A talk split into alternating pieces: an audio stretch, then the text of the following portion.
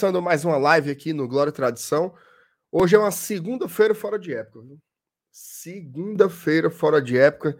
É aquela quinta com sabor de segunda, principalmente depois do fumo, né? Do fumo que o meu Lion levou ontem lá em Bragança Paulista.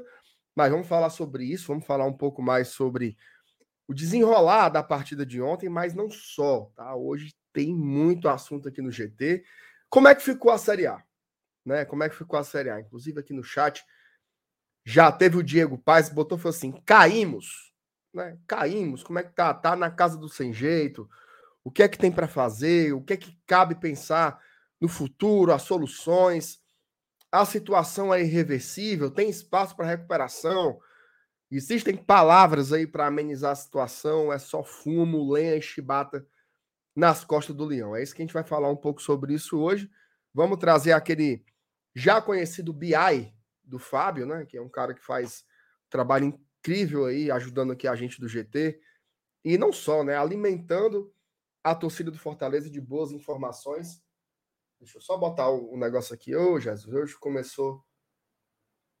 Pronto. Começou tudo apombaiado. Botar o carregador aqui no notebook. É... Tem notícia nova, tá? Tem jogo do Fortaleza que pode estar mudando de data, tá? E a gente vai falar aqui tudo sobre isso. Qual é o jogo? Muda para onde? Por quê? Quem está pedindo? Da parte de quem? Tá? Tudo isso a gente vai falar hoje aqui no GT. E pode ter jogador do Fortaleza também saindo, tá? Pode ter jogador do Fortaleza saindo nessa janela. Chegaram cinco, já saíram o Igor Torres e o Renato Kaiser. Pode ser que saia mais um agora, beleza? Quer saber de tudo isso? Vou lhe pedir alguns favores. Eu ia dizer dois, mas como eu não sei se vai ter mais, aí eu não, eu, eu não vou dizer o número, não. Primeiro, deixa o like. Chegou agora, já deixa o like. Segundo, pega o link aqui dessa live, copia, tá? Copia e cola nos seus grupos de WhatsApp, tá? Para poder chamar o pessoal. E terceiro, Terceiro, terceiro, terceiro. Se você não for inscrito ainda no GT, inscreva-se, tá? O Diego Pai me lembrou aqui. Um, um... Esqueci só dele, ó. O Pikachu. Saiu também. Só do Pikachu. Então, desse jeito apombaiado, a gente vai começando mais uma live aqui do GT. Vou soltar a vinheta e depois chamar a minha bancada para o debate.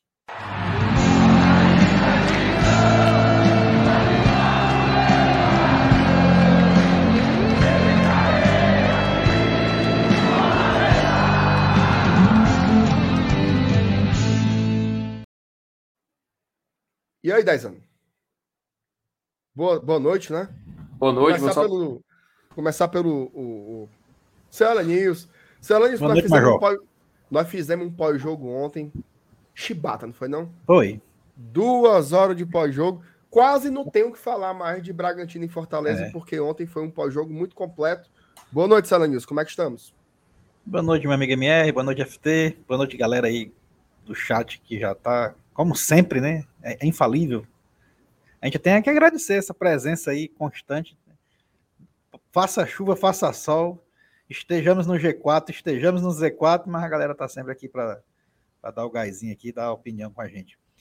Cara, o pós-jogo ontem foi, foi, até que deu para tirar uns carocinhos de animação, não foi não, MR? Assim, deu para desopilar, né, cara? Porque, bicho, foi assim, estressante, né?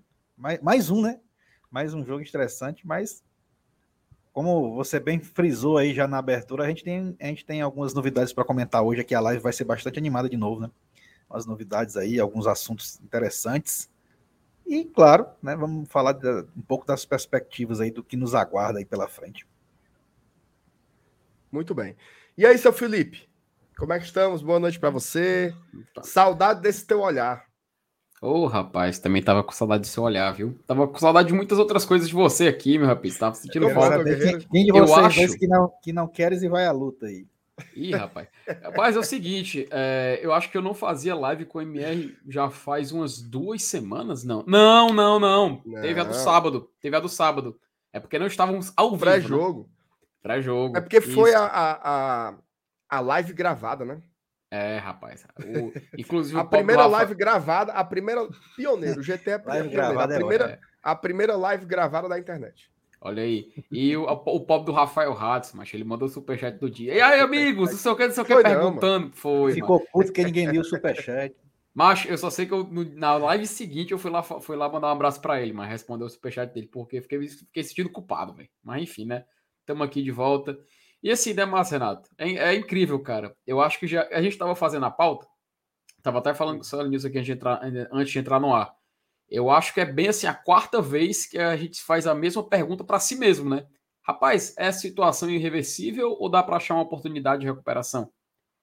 E isso, cara, é algo que foi se repetindo já assim, eu acho que toda semana, ou então menos toda derrota, todo jogo que a gente sai com aquela frustração, a gente tem esse pensamento, né? Mas sem dúvida nenhuma, Algo que não vai, aliás, algo que está mudando, diferente dessa, dessa nossa pergunta que continua a mesma, é a tabela do Campeonato Brasileiro. Aí estamos agora na última rodada do primeiro turno. Sim, chegamos, vamos chegar agora na exata metade do campeonato. E o sentimento que fica, né, é assim: será que a gente consegue entrar com dignidade no segundo turno? Será que a gente consegue é, chegar no campeonato com vida ainda, né? Ainda podendo pensar, ainda podendo ser, ser, uma, ser uma ameaça para as equipes que, que disputam contra Fortaleza. Enfim, esse é o meu medo, sabe? Esse é o meu grande medo. E roteiros como o do jogo de ontem, cara, ele realmente destrói, destrói o psicológico do torcedor, porque você passa a acompanhar um jogo que desde a escalação você fica já pressentindo o que pode acontecer, até por algumas escolhas, o roteiro do jogo em sua primeira etapa é completamente devastador, por muitos motivos. No segundo, a gente consegue ter uma certa esperança, a gente vê a estreia de alguns jogadores, jogadores inclusive estreando fazendo gol, que é algo muito, muito, muito gratificante, afinal a gente vê um investimento dando certo dessa forma. E no final, por um roteiro que a gente luta e não querer acreditar, a gente entende demais que é algo que vai acontecer num jogo do Fortaleza continuamos relutantes. E chega no final do jogo, a gente sempre, sempre leva um baque, né? um soco no estômago. Então, é muito doloroso, sabe? Muito doloroso aquele momento exato após o final do jogo. Porque a sensação de impotência é gigante. Você se sente fraco dali para frente. Mas aquela coisa, né? O que não pode faltar é a procura por uma solução. E é claro, isso vai se tornando cansativo? Com certeza. Com certeza. Imagina para quem está lá, se a gente que está aqui todo santo dia, de segunda a domingo, a gente quebra a cabeça, a gente debate, a gente fica aqui duas horas diariamente falando sobre uma forma de sair dessa situação. Imagina quem está vivendo o dia a dia, entendeu? Quem está lá indo para a beira do campo ou indo para dentro de campo e passa todas aquelas aquelas sensações que é mais do que um divertimento, porque para nós futebol é um divertimento, né? E passa a ser também uma, uma, uma função para a gente. Também está aqui, a gente está fazendo algo mais profissional. Mas eu imagino para quem está lá vivendo daquilo. Isso deve destruir o psicológico. Então deve ter muita inteligência, deve ter muita sabedoria para saber sair dessa situação. Enfim, isso é só uma primeira impressão de um jogo que, sem dúvida nenhuma, ainda vamos falar um pouquinho aqui? Vamos. Mas eu acho que o nosso foco, nosso foco maior, agora prestar um pouco mais atenção nesse Campeonato Brasileiro, que vai se tornando cansativo, vai se tornando doloroso e, acima de tudo, cara, vai se tornando uma espécie de refúgio para quem espera sair de uma situação tão complicada que a gente se meteu.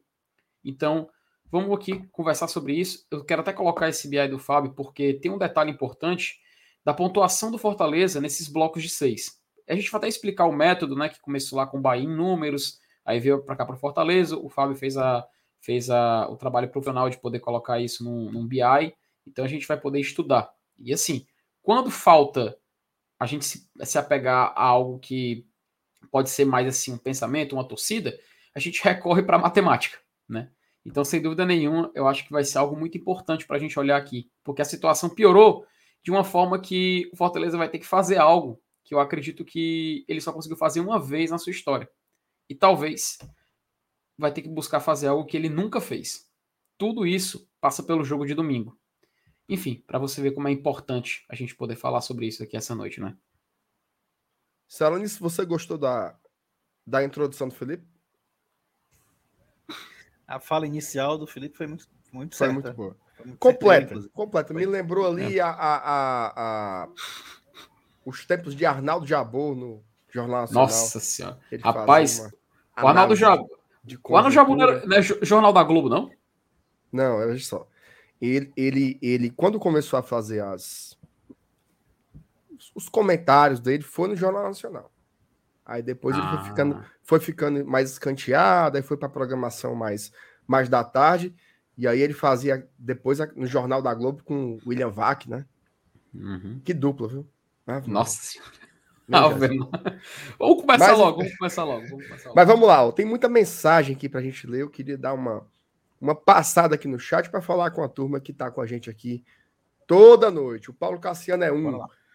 Boa noite, GT. Ainda muito triste por ontem. Não consigo nem imaginar e nem dizer que acredito que vamos sair dessa. Porque o próprio Fortaleza não se ajuda.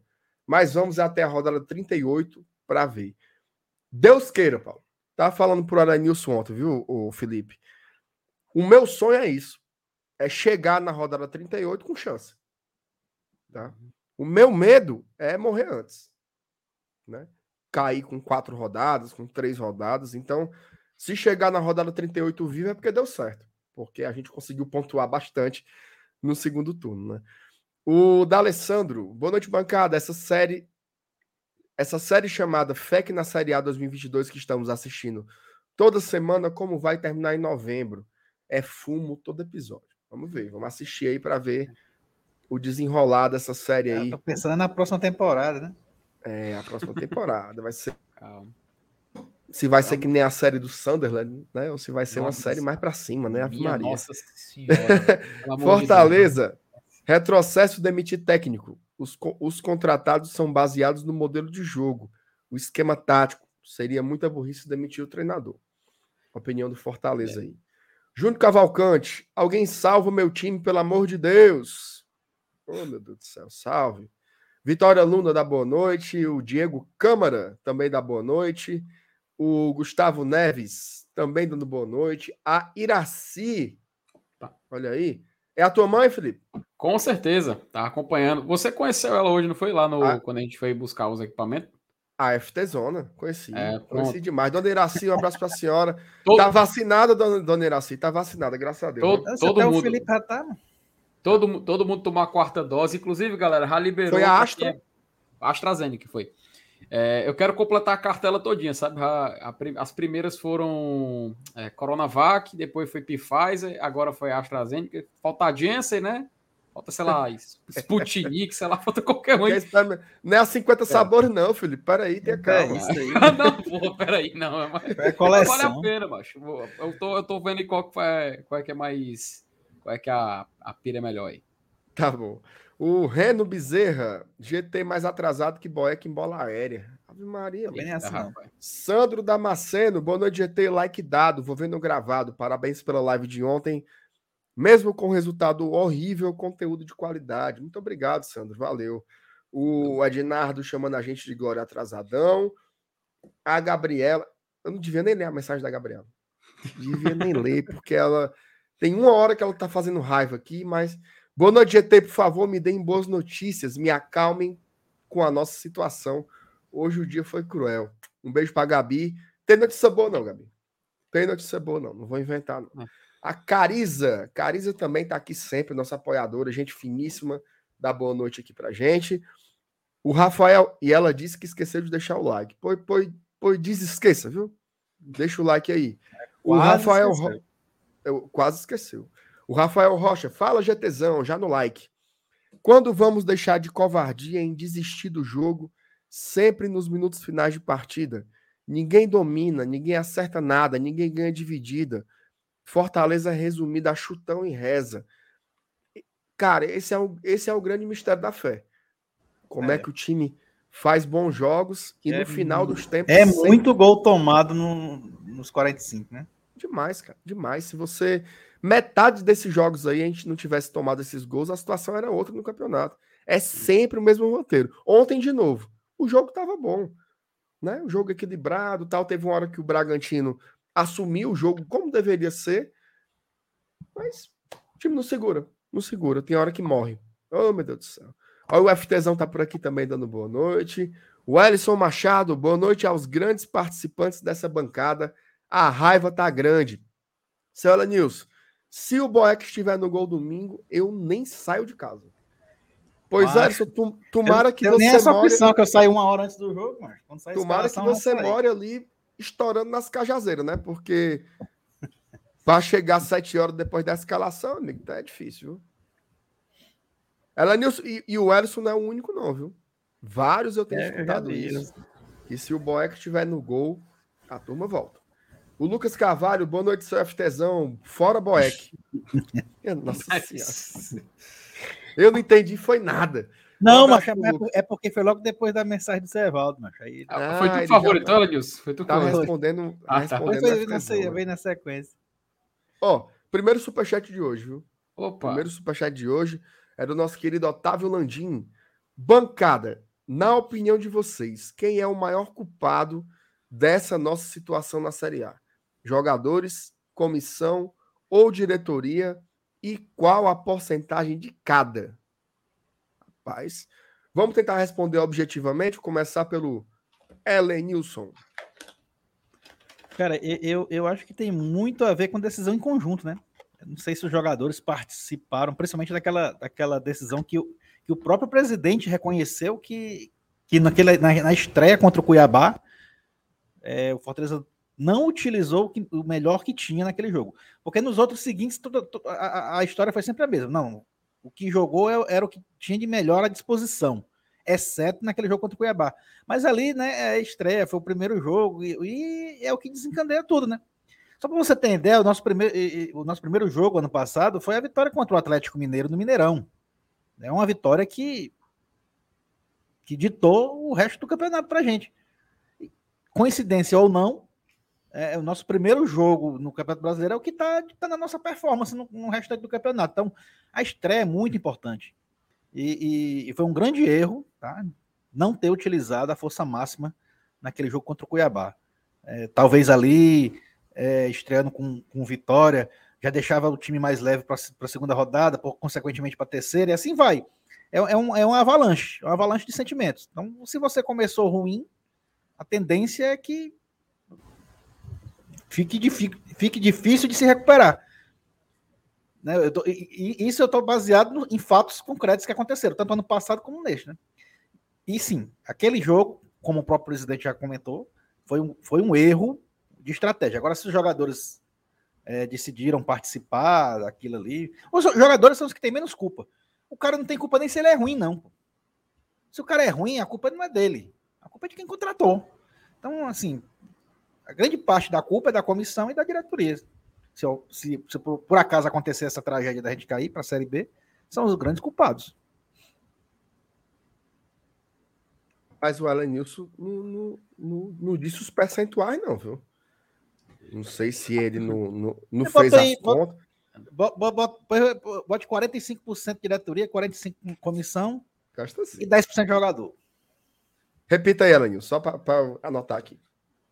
Anote aí, 45% da diretoria, 45% da comissão, 10% dos jogadores. Acaba não tem culpa se, se é ruim de bola, não. Felipe. Rapaz, cara, aquela coisa assim, quando eu fazer uma, uma conexão aqui muito, muito da fuleira, mas quando eu jogo aquele, o, o famoso Brasfoot, Futebol Manager, né, aquela o modo carreira do FIFA, enfim, Geralmente escolho um time e eu vou trabalhar na gestão desse time e eu não gosto de jogar a partida, eu gosto só mesmo de fazer trabalhar na gestão. Se meu time não tem um resultado bom, parte da culpa também é minha, porque não, eu não trabalhei direito na construção daquele elenco, então eu não trabalhei direito na formação daquele, daquele, daquele time. O planejamento acabou sendo, sendo equivocado. É claro, isso é algo de uma simulação. Quando a gente vai para o futebol da vida real, é diferente. Algumas coisas são similares. Inclusive, quando a gente uma vez recebeu o Alex Santiago, ele até falou que era muito similar, mas eu prefiro, eu prefiro manter nesse limite. E, é, sem dúvida nenhuma, MR, não, a gente não pode deixar a culpa ser exclusiva de, uma, de um setor, sabe? Eu acho que é necessário fazer uma distribuição. Mas não, não vejo assim algo tão, tão um disparate tão grande, sabe? Uma diferença tão grande de comissão, diretoria ou jogadores eu vejo que é muito, muito igual, muito igualitário, porque em situações que a diretoria acerta, a comissão erra e porventura os jogadores falham. Quando a comissão acerta, a diretoria falha, talvez na contratação de um atleta, você pode pensar dessa forma, e isso afeta literalmente os jogadores. Então, e, e se pode acontecer de um dia a diretoria trabalhar bem, a comissão trabalhar bem, por uma falha de um jogador, melar todo um planejamento. Então, eu acho que esse conjunto de fatores, eu não consigo enxergar uma vantagem de cada um, sabe? Eu acho que tudo se soma nesse momento. Então, se é para a gente eleger esse maior culpado, sim, eu pelo menos tentaria equalizar mais isso. Eu botaria 33,3 para cada um. Porque a falha é inteira. É tipo, sabe aquela história de que um avião cai não por um erro, mas por um conjunto de fatores? Eu vejo semelhante. Se esse Fortaleza, ele por acaso, tiver como destino o rebaixamento, não vai ser por culpa só dos jogadores, não vai ser por culpa só de uma diretoria, por culpa só de uma comissão. Vai ser esse conjunto de fatores. E todos eles vão ter a sua parcela de culpa e todos eles vão saber onde eles erraram e onde eles, onde eles acertaram. E a falta dessa, dessa sintonia de acerto foi o que ocasionou muito uma falha desse, desse ano, dessa temporada. Então, eu, eu enxergo uma. Vou fazer uma porcentagem, né, que é a pergunta do nosso querido Otávio. Eu colocaria um 33,3% para cada um. Porque eu vejo algo muito, muito semelhante nos erros de todos. Rapaz, eu, eu, eu, eu, É difícil, né? Você estabelecer assim, percentuais. Eu mudei é. um pouco de opinião, sabe? Hum. Antes eu colocava um percentual altíssimo na conta dos jogadores. Eu acho que ainda tem. Tá? Eu acho que ainda tem. O Elenilson coloca um ponto assim que faz sentido. Fala assim: o cara não tem culpa de estar tá lá e ser ruim. Eu acho que isso vale para Igor Torres, para Jussa, para não sei o quê. Mas veja só, cara, a gente, a gente perdeu jogos assim com falhas individuais muito grotescas de jogadores que poderiam ser importantes, né? Que poderiam ser importantes para a temporada. Então, assim, porra, gols perdidos, né? Gols perdidos, assim, inúmeros, inúmeros, inúmeros. Principalmente nos primeiros jogos, que Fortaleza era um time que criava demais mas perdia demais. A gente fez um jogo contra o Fluminense aqui que teve 30 finalizações.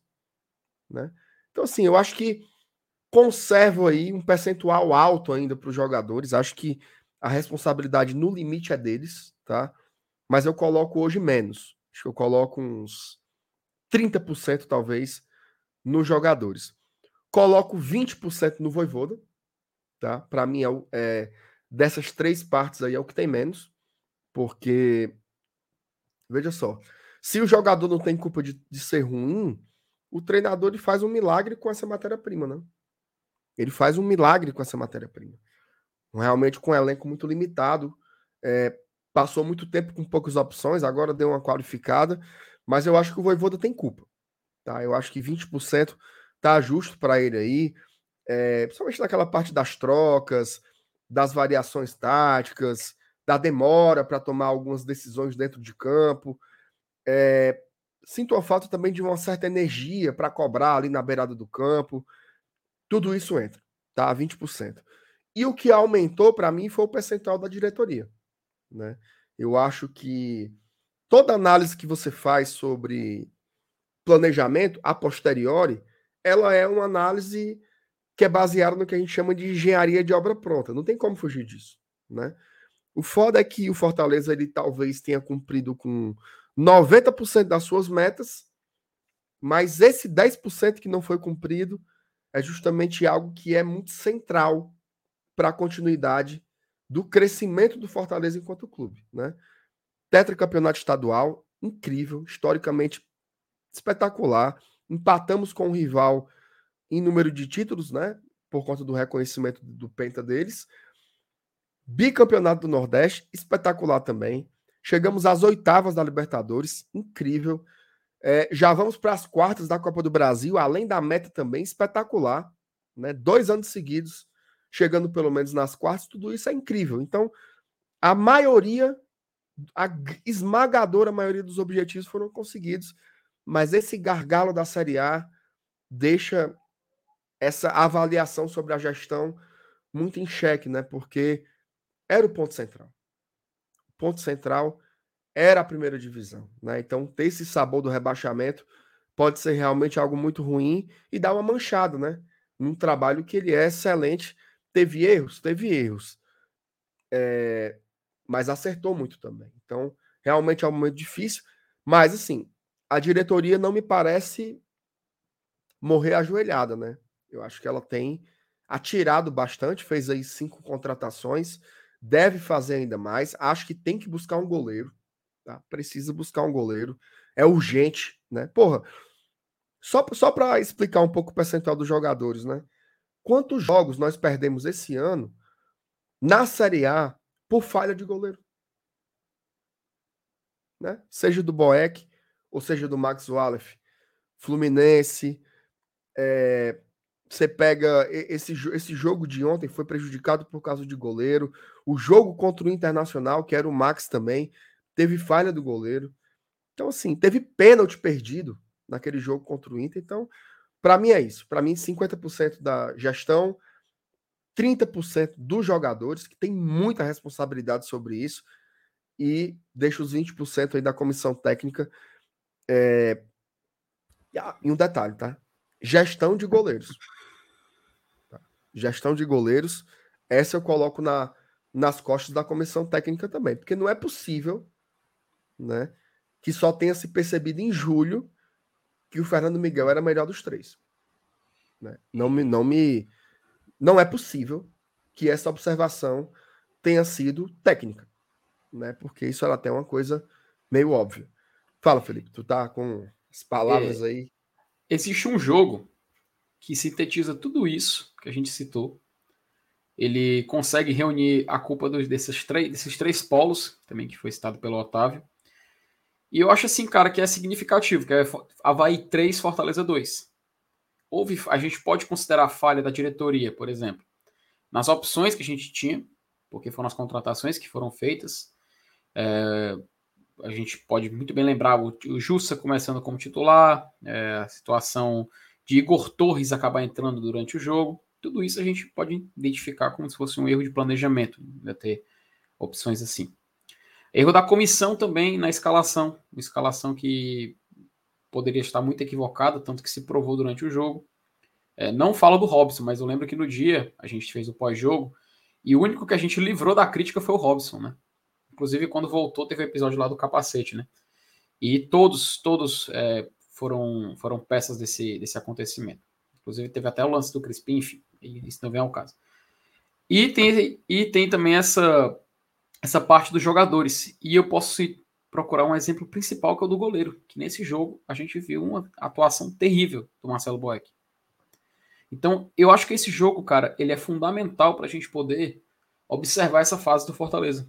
Ele consegue trazer os três exemplos e ele ainda consegue mostrar também essa questão do goleiro do quão ela é polêmica, dos pênaltis que não houve nenhuma nenhuma chance mesmo da gente ter uma esperança de ser defendido e até mesmo o pênalti cometido pelo, pelo goleiro, completamente bizarro, por uma falha também de um zagueiro. Então acho que se existe um jogo que ele pode servir, ser o exemplo principal de tudo isso que a gente falou e fazer um, uma junção com superchat do nosso querido Otávio Landim, eu acredito que a Havaí 3 Fortaleza 2 é o exemplo perfeito. Muito bem. vamos ver aqui. Fernando Figueiredo mandou superchat aqui pra gente. Diz o seguinte: o Fortaleza fez as cinco substituições, meio time. Mesmo assim, acaba o jogo pregado. O que está acontecendo com a preparação física? Na época do preparador peruano, não era assim. É, esse é um ponto, né? Fortaleza tem morrido muito nos segundos tempos e principalmente na reta final, né? Mas eu não sei se é só físico, não, tá? Eu acho que o físico entra. É fi... Eu acho assim. É físico, é físico, mas eu acho que tá tendo ali um, um, um pânico. Certo? Tá tendo ali um pânico. Contra o Ceará teve também. Tá? Mesma coisa. Cruzamento na área. E a gente sem conseguir ficar com a bola. A gente levou a bola na trave, né? Levou a bola na trave no apagar das luzes, né, Lenilson? A história poderia ter ficar... sido repetida ali. Contra o Atlético Mineiro. Ó, veja só. Quem fez lambança ali, dos que entraram, né? o De Pietri tinha acabado de entrar e o Jussa entrou com 50 segundos, fez um gol contra. Então, assim, tem a questão física? Tem a questão física, mas eu acho que não é só isso, tá? Eu acho que é físico, é técnico, é tático, é psicológico. É para segurar um resultado. É por isso que aquela vitória contra o Atlético Goianiense ela foi tão comemorada, né? Porque a gente conseguiu segurar o resultado. Teve esse aspecto aí de que, olha aí, deu certo. Pode ser que agora pare com essa visagem de entregar jogo. Aí no jogo seguinte, volta tudo. A gente, tem, a gente tem que colocar nessa balança aí a péssima fase que vive o Atlético também no Campeonato Brasileiro. É. Cara, a gente, cara, eu, eu até fiquei em silêncio que eu tenho uma mão no rosto aqui e comecei a lembrar que tava 2 a 0 né? Tava 2 a 0 esse jogo. E a gente tava aos 35 do segundo tempo. Tranquilo, tranquilo, né? Porque era levando muita pressão ao Atlético. O cara falou assim: é físico sim, é mesmo. Olha os jogos de Fortaleza, pô. Mas eu falei que era também. É porque eu acho que não é só uma coisa. Faz parte. Não é só uma coisa. como, é que, como é que os jogadores que entram no segundo tempo eles estão esgotados daquela forma? Uma, é uma coisa ambiente, rara cara. que aconteceu nesse é. último jogo foi o Moisés ficar até o final, né? Ficou e, e, e jogou pouco, né? Jogou mal. Eu acho Moisés que ele não... só não saiu por conta da, da, das substituições por contusão que o, que o Voivoda teve que usar. É. É verdade. Teve, teve aí, né?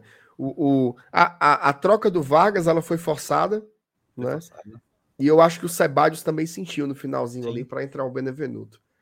Então acabou não, não entrando o Romarinho, por exemplo, né? Que é um jogador que poderia ter ajudado ali. Porque o Romarinho tanto tem as carreiras como ele segura a bola. Né? Faz uma raiva ali, tenta, tenta um drible, uma coisa. Então, é realmente. Normal, é. Pois é. Ah, o Justo também saiu é. saiu lesionado. O Cristiano lembra aqui. Bem lembrado. Então, algumas trocas aí forçadas para o Voivoda, né? O Mauro Filho tá aqui pedindo uma palavra amiga. Homem, Mauro, vai para baixo da égua, Mauro. Tem, tem lá negócio, tem lá diabo de palavra amiga no, numa hora dessa, mas também. É, palavra, é palavra amiga é o, é o Cuiabá segurando o Galo aqui, faltando 10 minutos para terminar o jogo 0x0. Opa. Minha nossa senhora, rapaz. Fa vamos falar desse jogo. Fale desse jogo, não, Linus. Da última vez não deu certo, pelo amor de Deus. O, o Elenius, por falar em Cuiabá, Felipe, bota aí a matéria do. Opa! Da, fe da Federação ah, é. Cearense de Futebol. Enquanto o Felipe busca a matéria aqui, eu vou meter a vírgula, papai.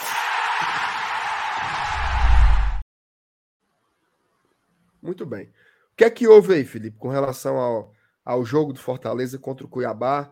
O que é que estão pedindo aí pelo amor de Deus, que eu não entendi foi nada. Pois é, né, Márcio Renato? O que aconteceu foi o seguinte: peraí, deixa eu só fechar essa publicidade aqui do, do nosso querido povo. Que o, a Federação Cearense ela pediu adiamento do jogo entre Cuiabá e Fortaleza pela Série A.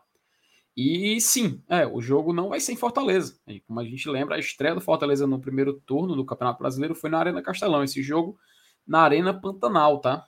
É, esse é uma solicitação feita pela FCF é, devido ao jogo do Fortaleza contra o Fluminense pela Copa do Brasil. Né? Diz a matéria que essa, essa partida, que ela está marcada para o dia 31 de julho, ou seja, ela está marcada para um domingo, ela pode ser adiada em um dia.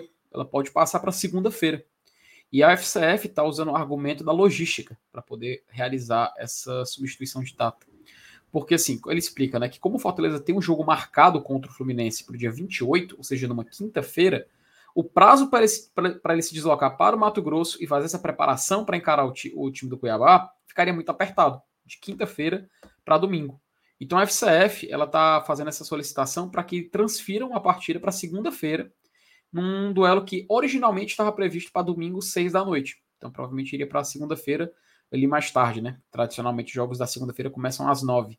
E a, a, CBF respondeu, disse que vai analisar, que vai, que vai né, dar o seu, o seu veredito desse pedido que foi feito pela federação. Então eles têm que aguardar, porque como mandante é o Cuiabá, tem que ter essa conversa, esse diálogo, né? E ele que tem, que o único que tem essa prerrogativa é o mandante do jogo. Então, só para ressaltar, vamos aguardar o pedido da provável mudança de data do jogo Fortaleza e Cuiabá, passando do dia 31 de julho, num domingo, para uma segunda-feira, dia 1 de agosto.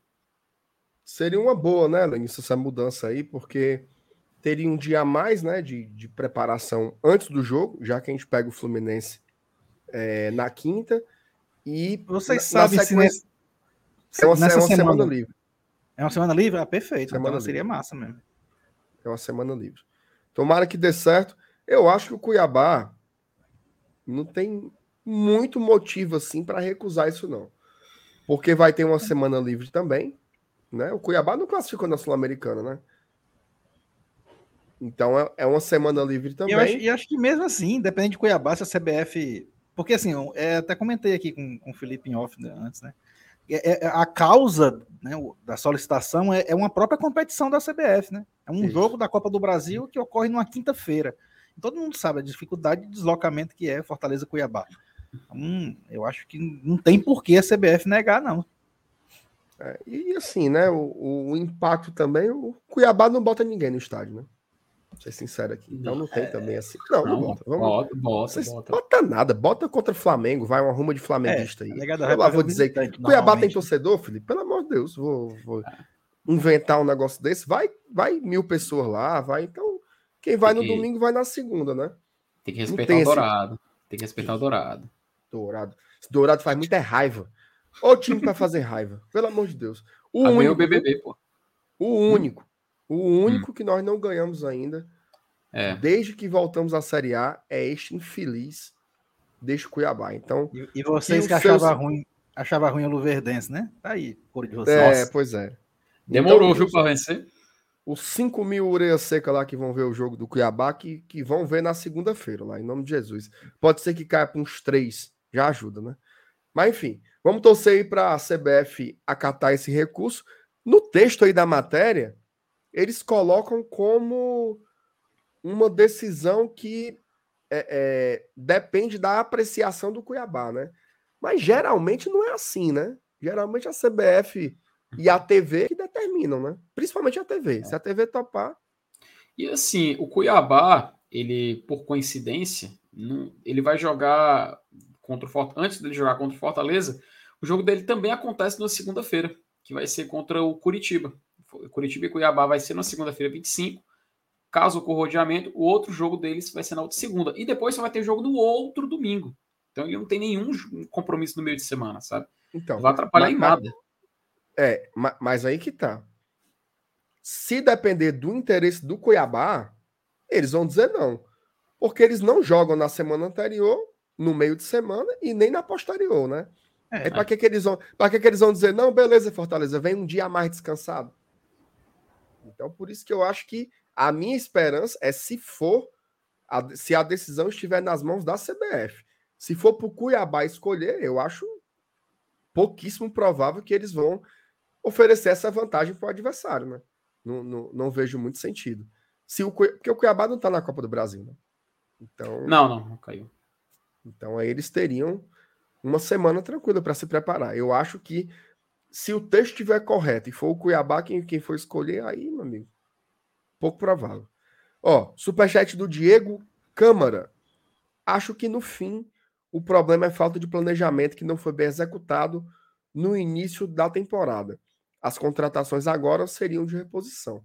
Até acho que até o, o Marcelo Paes falou isso numa coletiva, né?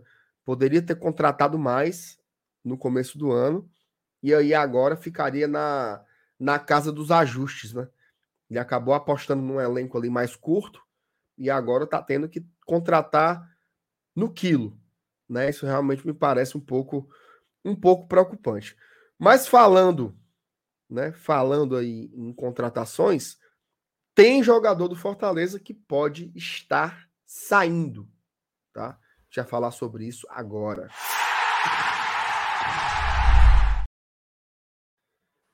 Meus amigos, é o seguinte: chegou proposta, hein? Chegou proposta. Se você puder colocar na tela aí, Felipe, aproveita e faça, faça a leitura com, a, com esta voz belíssima que me lembra o, os tempos áureos de Cid Moreira. Gostasse? Agora? Márcio Renato, né? Vamos lá. Goleiro Max Wallace recebe proposta da Ucrânia para deixar o Fortaleza. Eita, rapaz, para a Ucrânia, ó. Contrato de Max Wallace com o Fortaleza termina no fim do ano e o jogador já pode assinar pré-contrato com outras equipes. Para sair agora, no entanto, a diretoria do tricolor precisa liberar o atleta. É, diz a matéria: O goleiro Max Wallace do Fortaleza recebeu uma proposta para atuar no futebol da Ucrânia. A informação foi divulgada primeiramente pelo jornalista Marcelo Razan, do UOL, e confirmada pelo Esportes do Povo. Procurado, a diretoria do Tricolor ainda não se manifestou sobre o assunto. O nome do clube está sob sigilo, mas segundo Razan, a proposta é de dois anos de contrato. O vínculo de Max Wallace com Fortaleza se encerra no fim desta temporada, o que já permite assinar pré-contrato com outros clubes. Se a intenção for levar o goleiro agora, a diretoria do tricolor teria que liberar Max Wallace e pode negociar valores para isso. No PC desde 2009, Max só conseguiu ter oportunidade como titular absoluto no time nesta temporada. Após, mas após 23 partidas consecutivas defendendo a meta do Fortaleza, voltou para o banco de reservas e não atua desde o dia 22 de maio. Nos últimos meses, ele vinha alternando entre ir no banco e ficar fora da relação. Com apenas 28 anos, Max Wallace tem apenas o Fortaleza em seu currículo como atleta profissional. Ele recebeu propostas para deixar o time em 2021, mas optou por permanecer após conversas com o técnico Juan Pablo Voivoda. A janela do futebol ucraniano fica aberta até o dia 22 de setembro. O país do leste europeu vive uma situação de tensão por estar em guerra com a Rússia. Desde fevereiro, quando tropas russas invadiram os territórios da Ucrânia, jogadores brasileiros que atuavam por lá retornaram para o Brasil. Mesmo sem sinal de cessar-fogo, o campeonato ucraniano será iniciado em 23 de agosto. Rapaz, é, é, é uma contramão danada, né? Porque a galera tá vindo de lá para cá. Se o Max aceitar isso aí, deve pegar uma contramão aí, né? É, o que vem acontecendo é alguns jogadores sem, eh, estarem sendo emprestados, né? Alguns clubes da, é. que, da Ucrânia, porque o futebol parou lá na Rússia também, né? Uh, a gente vê, acho que foi o caso, foi o caso do Yuri Alberto, inclusive, salvo engano. Ele estava no Zenit, né? E o Corinthians conseguiu fazer essa negociação de empréstimo. E ele tá por mas, lá. Mas se, mas se vai ter campeonato, é porque não deve estar também tão. É, eu sei, assim. Porque parece, é porque parece que esse time aí, ele, ele não joga na Ucrânia. Ele é ucraniano, ah. mas não joga na Ucrânia. Eu não sei como é bem a divisão que eles fizeram lá, não. Ah. Eu, é, eu é confesso. Igual, é igual eu, o Luiziane, né? Que, que, é de Goiás e disputa o campeonato do, do Distrito Federal. Do DF, exato. eu, eu confesso que eu não sei exatamente a informação, tá? Mas eu tava vendo sobre isso e agora vocês conversando, eu... não, porque assim, se for na Ucrânia é de lascar, né? Pobre rei do Max botar o rapaz num fumo desse aí, mas eu acho que não. Eu acho que esse time joga por outro território e teve algumas recon reconfigurações, né? Teve times que mudaram de localidade também, já antes, né? Por conta dos, dos conflitos, por exemplo o Shakhtar Donetsk, Donetsk ele uhum. saiu de Donetsk, né? Ele e... foi para outro lugar. Então, eu não sei mais ou menos como é que fizeram esses arranjos por lá, não. Mas não é possível que vão botar o, o rapaz na, na, no meio da, do tiroteio. Tu ia, Elenilson, acaba de dizer assim, Elenilson, tem uma proposta para tu ali, para tu ganhar cinco vezes mais do que tu ganha. Aí, ô rapaz, diga aí onde é. Então, na Ucrânia. É quem vai, né? Tem lá quem diabuqueira, né, Lenilson? Acaba chegar para mim, rapaz, um campeonato lá é um estouro. Eu disse, vou nada. Nossa senhora, rapaz, essa foi nível alto, velho. Pelo amor de Deus. Maria, Deus me dá Deus me livre. Tem condição. Tu achou, Felipe, o negócio sobre o time aí, não, né? Rapaz, eu, pior que mais, Renato. É, eu, eu, tem, tem clubes da Ucrânia que jogam, jogam fora, cara. É Só tô tentando confirmar aqui qual é. Porque se for, Pode continuar o papo aí, que eu acho que eu vou Não, enfim. Agora. Não, pois é, assim, o Max é isso, né? O Max já tá aqui no Fortaleza. Tem uns 14 anos, né? 14 anos que ele tá por aqui. Chegou ainda garoto. É... Mas poucos jogos, né? Fez alguns ali na época do Rogério Ceni, jogou ali uma Fares Lopes lá atrás. Agora com o Voivoda teve uma sequência, mas de fato não conseguiu se firmar, né? Então, eu tô pelo Max. Interessante, né, cara? Como, como a Libertadores é uma vitrine, é uma baita de uma vitrine, né? Porque ele deve é. ter aparecido em algum, algum, Alguém deve ter visto ele jogar, sei lá. Libertadores é transmitida para o mundo todo, né? Por Porque eu acho, eu acho que a maior dificuldade para resolver o problema do, do Max, Alanis, era ter o que mostrar, né? Que ele não tinha jogos. Exato, então exato. Então agora ele tem, né? Tem ele, não, ele usou uma vitrine de Libertadores, pô. Ele foi titular na Libertadores. Exato. Aí o, o empresário pode fazer aquele o DVDzinho, né? Os highlights. Então eu acho que é mais fácil negociar o jogador. Tomara que dê certo. Né? Eu acho meio estranho aí o cabo se tacar daqui para a Ucrânia. Mas torço pelo Max, é um menino muito bom, né? Mas infelizmente, na minha opinião, pelo menos, ele não é o jogador que vai suprir as nossas, as nossas necessidades aí para o gol do Fortaleza, né? É um cara sangue bom, bom goleiro até, mas eu acho que a gente está precisando de um jogador de outra prateleira, tá? está precisando de um goleiro realmente que traga uma segurança diferente, que tenha. Informação. Opa, chamou, falou. falou. Gol do Galo. Último lance do jogo. Obrigado, Jesus. Oh, rapaz. Se vocês querem que o Cuiabá fortalezou, eu, eu, eu, desligo a live de vocês, viu? Toma. Aí o teu dourado aí, Felipe. Aí, Chibata. Fumo. Sola. Isso é um, é um, é um caratilápia, lá é quem, dourado. Um quem foi que fez o gol, Elenilson? Quem foi que fez o gol do Galo? Ih, rapaz. Vou anular, Elenilson. Não, vai não. Ah. Allan Kardec, viu? Olha os caras já. Olha, rapaz. Acabou de chegar, né? Essa. Chegar. Rapaz, gol, gol, do Alan. Ou seja, a gente viu um gol. O gol, como é que foi, Elenilson? Foi um gol espírita? Como é que foi? É, cruzamento rasteiro, ele aproveitou, botou para dentro. Felipe é cretino. Cara. Ele não, ele não entendeu, mas beleza. Perguntou se o gol do Allan Kardec era espírita. Não, mas é, é, essa piada do Allan Kardec fazer gol espírita é, é, desde a época que ele era do Vasco, né, velho? Não, mas você, você, tá, você tá sem moral. Depois tá que você moral. falou, se o campeonato da Ucrânia tá, tá estourando, né? Não, é, você... era um estouro. Não, se, era, se era um estouro. Mas, enfim, Bom, o Felipe não achou informação e vamos mudar. É porque, assim, pela matéria, assim, isso levando em conta o que diz a matéria do McLaren, a não ser que você tenha uma informação extraoficial. Hum. Mas, de acordo com a matéria, eles aguardam a janela. Do, a janela do futebol ucraniano. Tá? É, não, então, não. a janela do futebol local, então acredito que, que seja um time da Ucrânia, né? A não ser que seja algo extraoficial que o time é da Ucrânia, mas joga fora.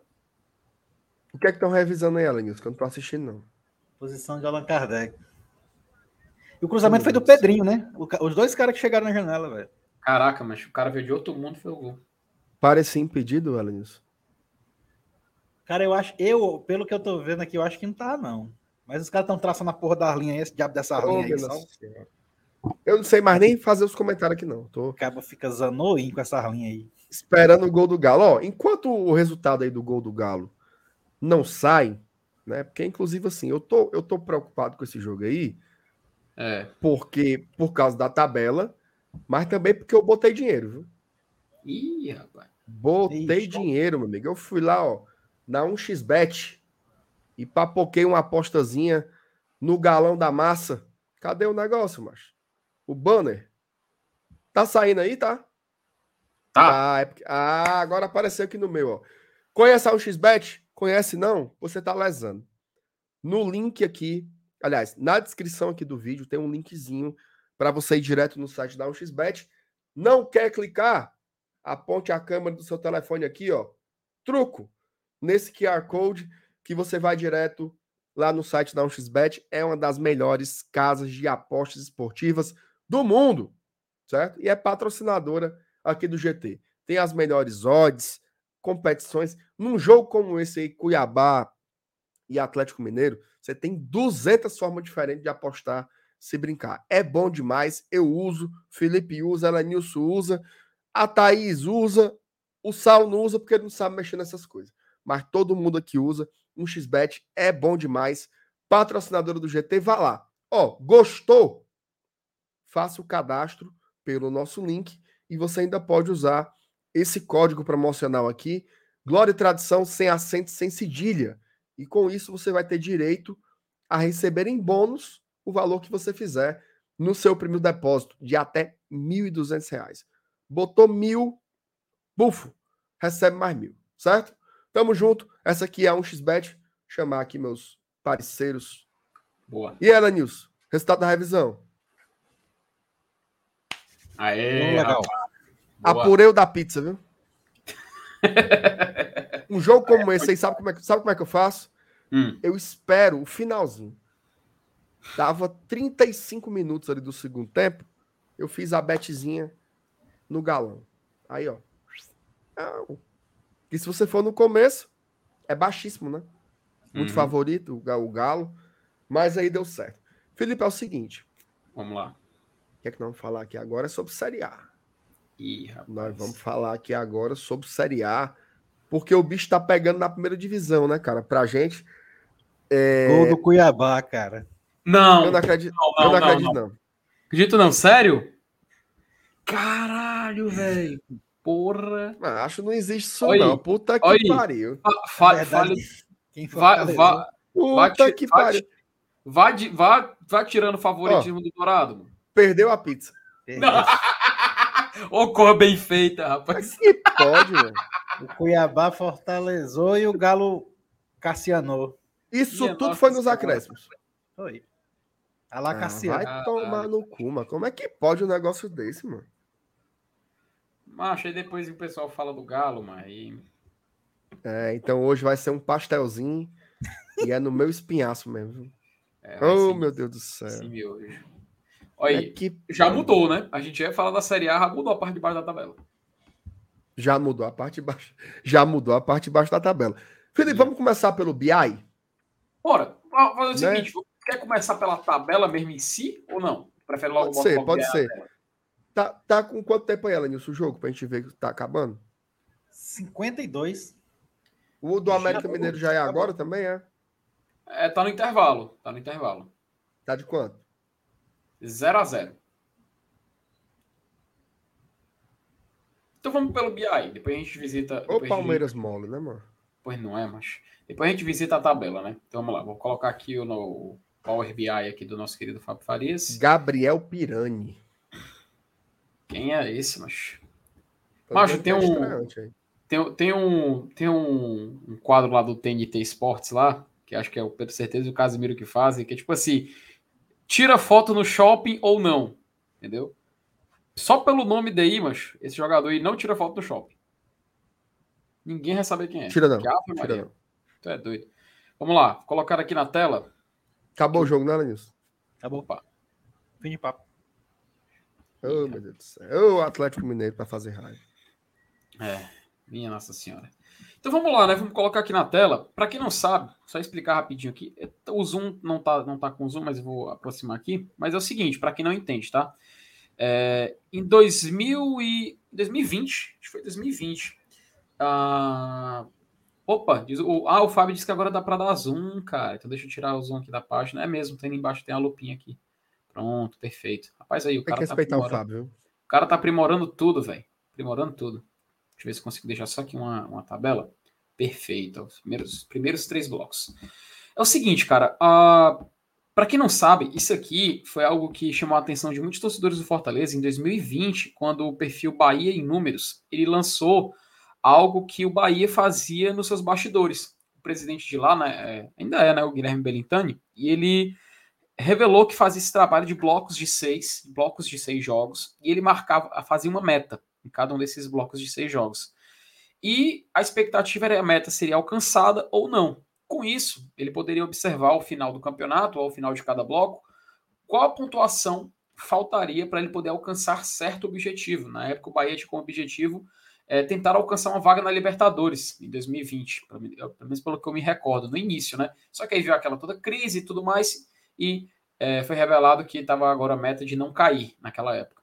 E esse perfil Bahia em números, ele fez uma artezinha com o Bahia, popularizou, e aqui no Fortaleza a gente achou muito interessante, né? E o, o Fábio foi o, o, cara que conseguiu desenvolver isso com a melhor qualidade, tanto que ele tem os anos anteriores aqui também com essa questão do bloco, tem do ano passado aqui, inclusive se você ver aqui mais para o lado, você consegue ver ó, a edição, você pode selecionar, e o clube. Mas sim, vamos aqui no, nos blocos, né? Para essa edição, Marcenato, o Fortaleza ele busca o quê? Aqui você vê no lado esquerdo, no, esse número 14, um pouco mais assim, um pouco maior aí no canto da tela, é a pontuação atual do Fortaleza.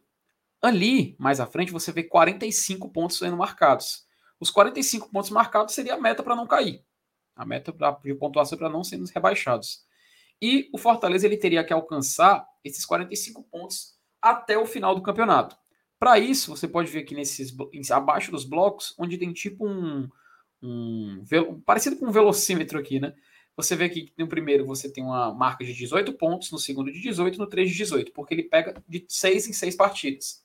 Com isso, a gente vai poder calcular quantos pontos Fortaleza fez e se ele atingiu a meta para evitar a queda. No bloco 1, teríamos que atingir 8 pontos. Fizemos 1. No bloco 2, também teríamos que atingir 8 pontos. Atingimos 6. E no bloco 3, teríamos que atingir 9. Atingimos 7 pontos. Tá? E assim, caso alguém ainda tenha uma dúvida, que na continuação dos blocos tem a mesma situação de você alcançar a pontuação. E no fim tem um bloco extra para poder fechar o cálculo de 6 em 6 e sobram dois jogos. Ficam as duas como bloco extra. Então aqui, se a gente for analisar, assim, vamos... Aquela coisa, você prefere ver a visão de copo meio cheio ou de copo meio vazio primeiro? Não, você, você que sabe. Bom, se você quiser observar o copo meio cheio, tem uma visão um pouco mais otimista, apesar de ser muito difícil a gente ter isso no momento. O Fortaleza ele foi aumentando a pontuação dele de bloco por bloco, né?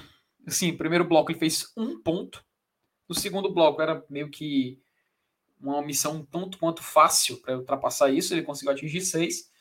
E agora, no bloco 3, atingimos a meta de sete pontos. Realmente, cara, é muito muito ruim.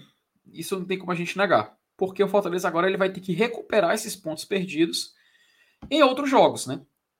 Eu lembro que quando, depois que a gente venceu, acho que foi depois que vencemos o Goianiense, ou foi antes do jogo contra o Palmeiras, que o Fábio mostrou que bastava o Fortaleza vencer os últimos três jogos e, no, e nos outros restantes aqui, dos outros blocos que faltam, ele fazer uma sequência de três vitórias em cada bloco. Só que o Fortaleza só conseguiu uma vitória. O Fortaleza foi derrotado em um jogo e empatou o outro e só venceu o Atlético Goianiense. Então ele vai ter que recuperar esses pontos perdidos de alguma forma. Para alcançar os 45, né, que é o que a gente a gente almeja, o que a gente espera, o Fortaleza só tem 14, velho. Né? Então falta, falta, então restaria ainda para o Fortaleza é, rapaz, agora 30 e Fala, meu Deus do céu, sou burro mesmo. Agora travei aqui na matemática. Me ajude, Marcenato. Amigo, eu, é, sou, eu, eu sou 31, formado em ciências, 30, sou formado 31. em ciências sociais. Rapaz, também, tá somos de humanas, somos de humanas, amigo. Você somos tá com as contas aí. É, 31. Então, cara, é o time fazer 31 pontos daqui pro final. E ele só tem mais 18 jogos. E eu te pergunto, você acha que essa meta de 45 pontos ainda vai ser a idealizada para esse jogo? Porque assim, Cara, eu acho que tá muito alta para esse ano, esse 45 aí. Acho que, que escapa aí, menos. Né? Aí é que tá. Na minha tabelinha, que depois que terminar o jogo contra o Santos, eu vou começar a fazer os vídeos das médias. É... A gente pode ver uma redução na pontuação dos times, sabe? E comparado com o primeiro turno de outros anos, realmente a tendência é esse ano a pontuação ser mais baixa. Tá? Eu, eu ainda não fiz a arte final, Ainda fez a arte final, mas vai ter o vídeo aqui, já adianto, vai ter o vídeo aqui do, da pontuação do primeiro turno de todas as edições e também do que a gente vai fazer semanalmente depois para poder fazer os cálculos com a média de quantos pontos faltam. Mas por volta, pelo menos assim, a priori, acho que uns 43, tá? É uma certeza. Talvez com 42 pontos possa escapar. Mas o que a gente pode adiantar é que com 43 seria sim o ideal, sabe? É claro, ainda é muito, muito complicado, ainda é muito difícil. Mas assim, a gente sabe que o Fortaleza, ele ele não fez uma, ele não fez por onde nesse primeiro turno, né? Então, Marcenato, a gente vai ter que encontrar onde recuperar esses pontos nesses jogos que faltam, tá? Isso a gente até excluiu, nem excluir mais o bloco extra, a gente pode se dar o trabalho. Mas é encontrar nesses jogos que faltam aqui. Porque vamos começar o bloco 4 já contra o Santos. E, meu amigo, é vencer mais da metade dos pontos. Então, vamos por, por partes, certo? Já já a gente vai dar um, um close aí no bloco 4, porque assim, a, a estratégia também de você fazer essa divisão por blocos é você não ficar esperneando pensando na rodada 38. Justamente você ter objetivos de curto prazo e como você pode é, fazer para alcançá-los. Sobe um pouco aí, Felipe. Tá? Sobe um pouco aí, por gentileza. Mostrando aí os três primeiros blocos. Bota um pouquinho para a direita, pronto. Ó, eu vou dizer uma coisa bizarra agora, certo? Hum. Bizarra. Pragmaticamente, a nossa curva ela é para cima ou para baixo? em comparação entre blocos. Felipe? É, de, desde, comparando desde a primeira rodada? Não. Compare os três blocos. Hum. A nossa curva ela é ascendente ou descendente? Ascendente, né? É. Ela é ascendente, né? Ascendente. A gente fez um ponto no primeiro bloco, fez seis no segundo bloco e fez sete no terceiro bloco. Se a gente melhora um desempenho, passa a fazer nove, nove, o Fortaleza escapa. Certo? Mas aí tu quer uma constância fazendo nove em vários blocos seguidos? Mas aí, Elenilson, não é o que eu quero, é o que precisa.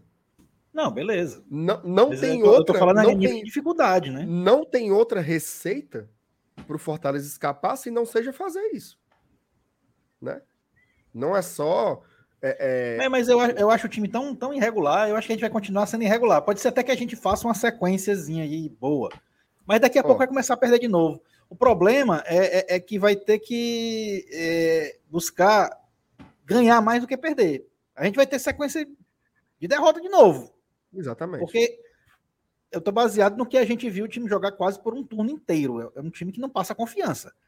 Eu não Felipe. imagino o Fortaleza emplacando uma sequência boa de jogos e de resultados.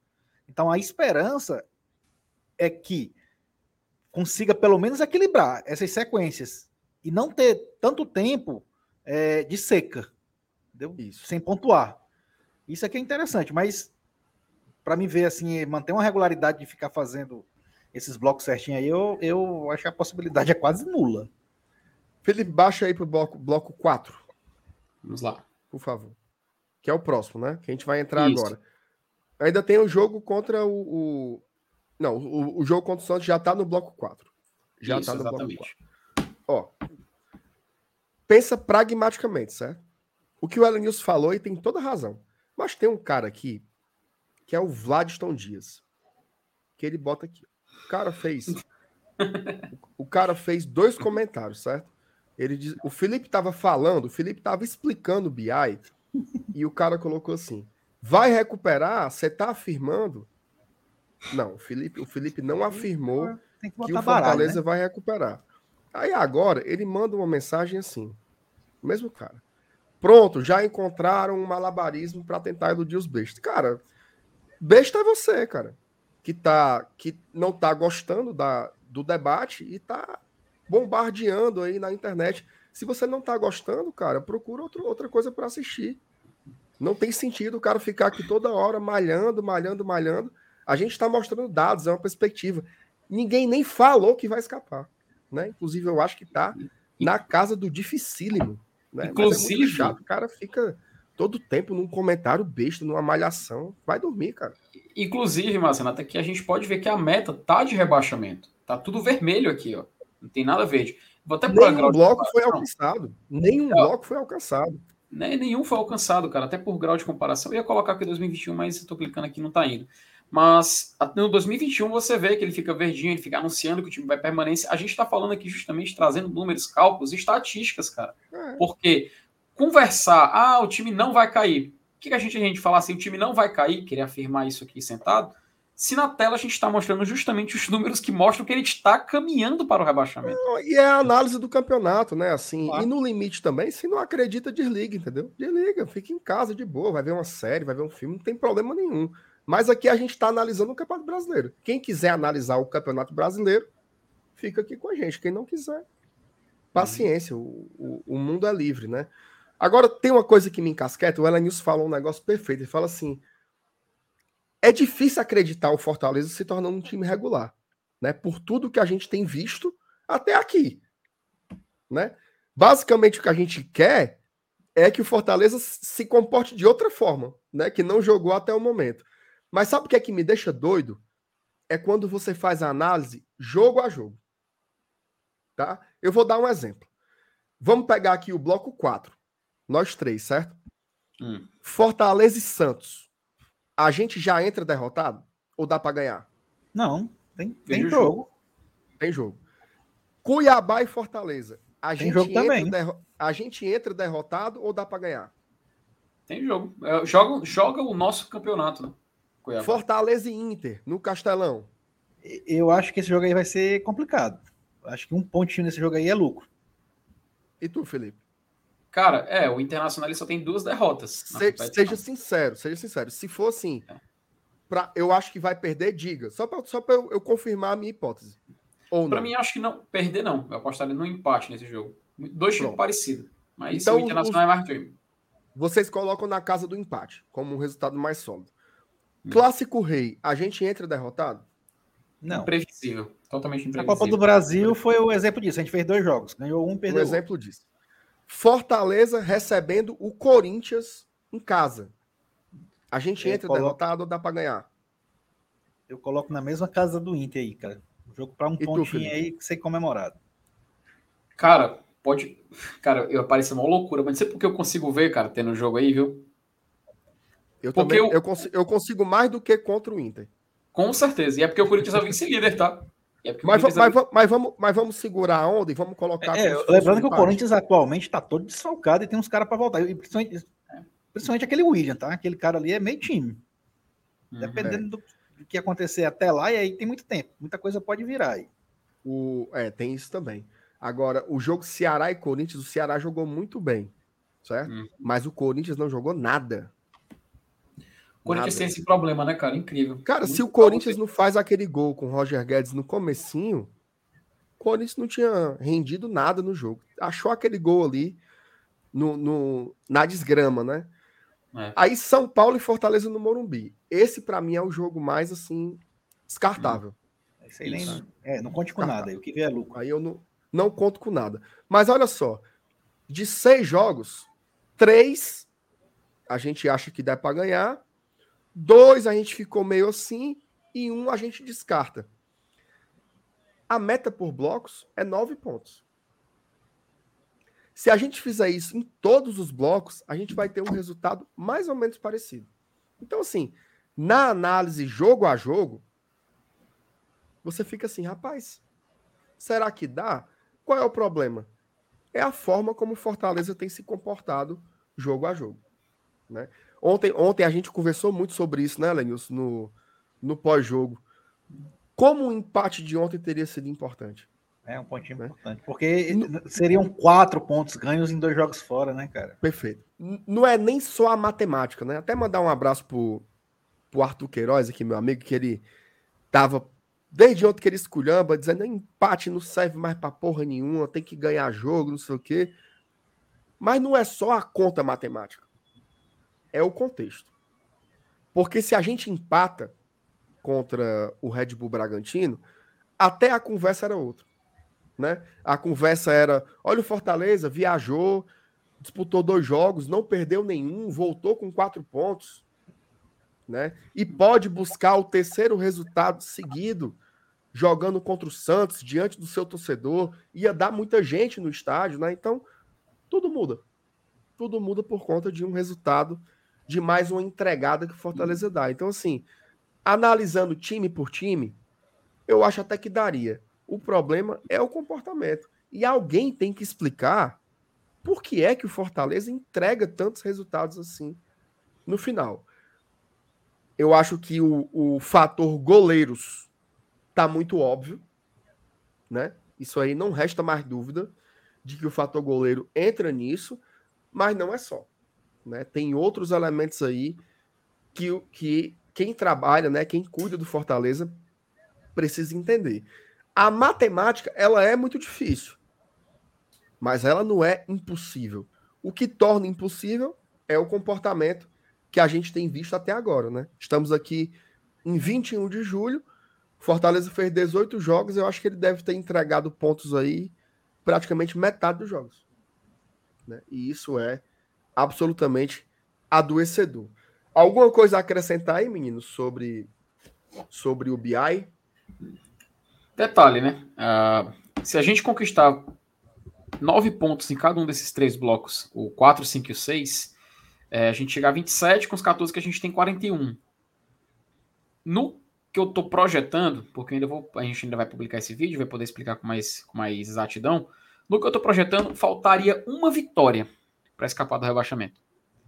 Então, se a gente for excluir o bloco extra, porque ainda, sim, caso a galera tá, não, esteja por dentro, ainda tem um bloco extra aqui com dois jogos, tá? Então, se a gente excluir o bloco extra, desses, quatro, desses três blocos a gente precisaria em dois vencer a metade dos jogos e em um deles vencer quatro jogos. Ou mantenha-se de vencer três em cada um e no bloco extra tentar sair vencedor de um desses jogos. Aí o Fortaleza ele escaparia baseado nessa previsão que eu estou fazendo aqui. Inclusive, acho que depois do jogo contra o Santos é que vem o primeiro vídeo ao ar para a gente vai falar um pouco mais sobre. Mas assim, chances ainda tem. Assim, não, não está irreversível a situação, sabe? Porque estaria irreversível, Marcelo, se, por exemplo, o Fortaleza estivesse com, com 10 pontos agora, com 11 pontos. Poderia começar já a pensar em uma situação de o time entrar no segundo tempo, no segundo turno, nem com dignidade para permanência mais. Mas não, cara, ainda tem jogo. Ainda mais porque o ritmo de pontuação parece, pelo menos me aparenta, que vai ser baixo esse ano. A gente vai terminar o primeiro turno com a possibilidade, não estou dizendo que vai, mas com a possibilidade do 16 para baixo não ter chegado na casa dos 20 pontos, cara. Então a tendência, a tendência que caminha é essa, sabe? Então acho que é muito importante a gente já ficar de olho nos outros clubes também, fazer o nosso, fazer a nossa tabelinha, seguir a nossa projeção, mas não esquecer dos outros, cara. Porque a gente pode ver um cenário não semelhante, por exemplo, com 2019, que a gente viu um time com 39 pontos escapando que se tivesse feito 37 pontos, teria escapado do rebaixamento. Mas por quê? Porque tinha um, ah, tem um fator Cruzeiro. Cara, esse ano já alertei. Podemos ter o fator Santos, cara. Tem que abrir o olho. O Santos. Tu acha, bicho? Eu com certeza, com certeza. Fiquem de olho no Santos, cara. Fiquem de olho no Santos. Eu acho eu acho inclusive que vai ser, uma, vai ser um segundo turno interessante para quem acompanha essa história de time, de time que é tradicional, do G12 que eles falam, né? Começando a ter uma situação de, de, de ruir dentro de um campeonato. Teve uma live que acho que estava eu, o. Não sei, acho que era eu, eu o Saulo e a Thaís. Inclusive lá eu argumentei bastante, fiquei bem uns, uns 5, 10, uns 5, 10 minutos falando as motivações de eu achar que o Santos pode sim ser esse time. E fiquem de olho, cara. Observem o time do Santos, tá? Observem. Eu acho importante a gente deixar ele nessa. nessa ó, até o Cristiano Penaldo ele fala aqui. É, mas o Santos está com 25 pontos, FT, não tem lógica. Cara, o Inter em 2016 ele era líder do campeonato. E ele terminou rebaixado. Por situações semelhantes com o que aconteceu com o Santos, tá?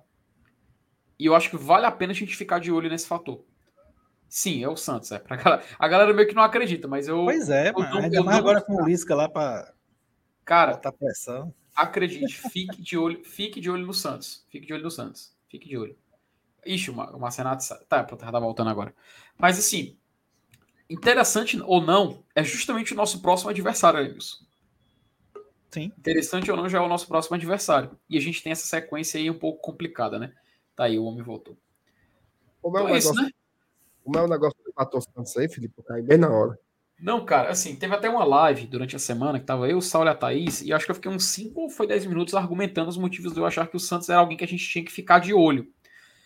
É claro, o Santos ele é um clube que ele tem um fator diferente de outros clubes quando foi rebaixado, porque o Santos olha para sua base e ele acha simplesmente um novo Neymar. Sabe? E isso acontece praticamente todo ano. É surreal. Mas essa temporada o Santos parece que está acontecendo alguma coisa, cara, de, é de dentro para fora. É algo interno que está acontecendo lá. E por isso que eu acho que vale a pena ficar de olho. O Santos conseguiu ser eliminado de todas as competições que disputou. Ele só tem o Campeonato Brasileiro agora. E eu não descarto ele. Inclusive, eu acho que no segundo turno a gente vai poder ver ele brigando na parte de baixo. Ah, claro, ainda tem o caso do Botafogo, né?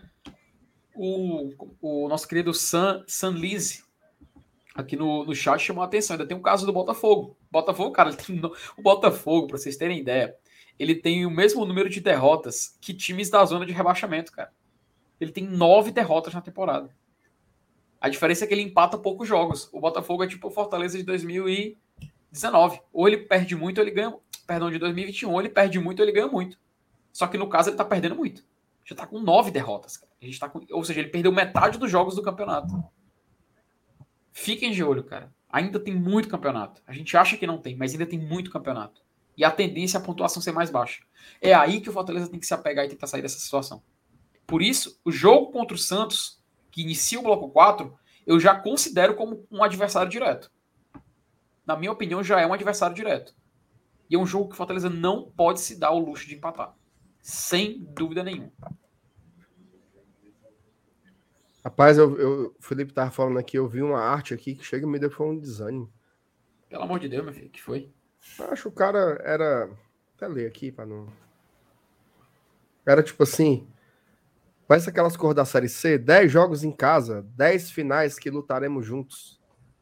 Ave Não, mas Ave Maria, mesmo que a camisa desbote. Cara, abaixo da época essa conversa.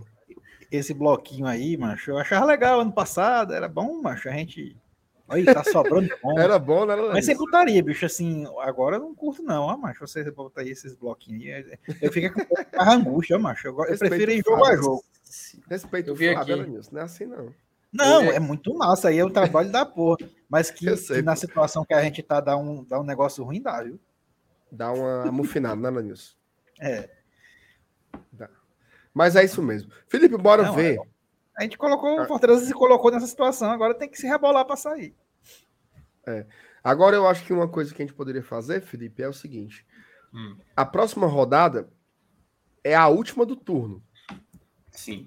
Né? Ela é a primeira aí do nosso bloco 4, mas ela é a última do primeiro turno. Eu acho que vale a pena a gente analisar aí essa última rodada. Lembrando o seguinte: última rodada completa, tá? Ali com todos os seus 10 jogos, certo? A gente vai fazer uma análisezinha agora. Não tem mais peitica, mas a gente vai fazer uma análisezinha da rodada. Lembrando que uma forma de você acompanhar tudo. Tem gol. Chama falou, Alanilson. Gol do Palmeiras. Opa!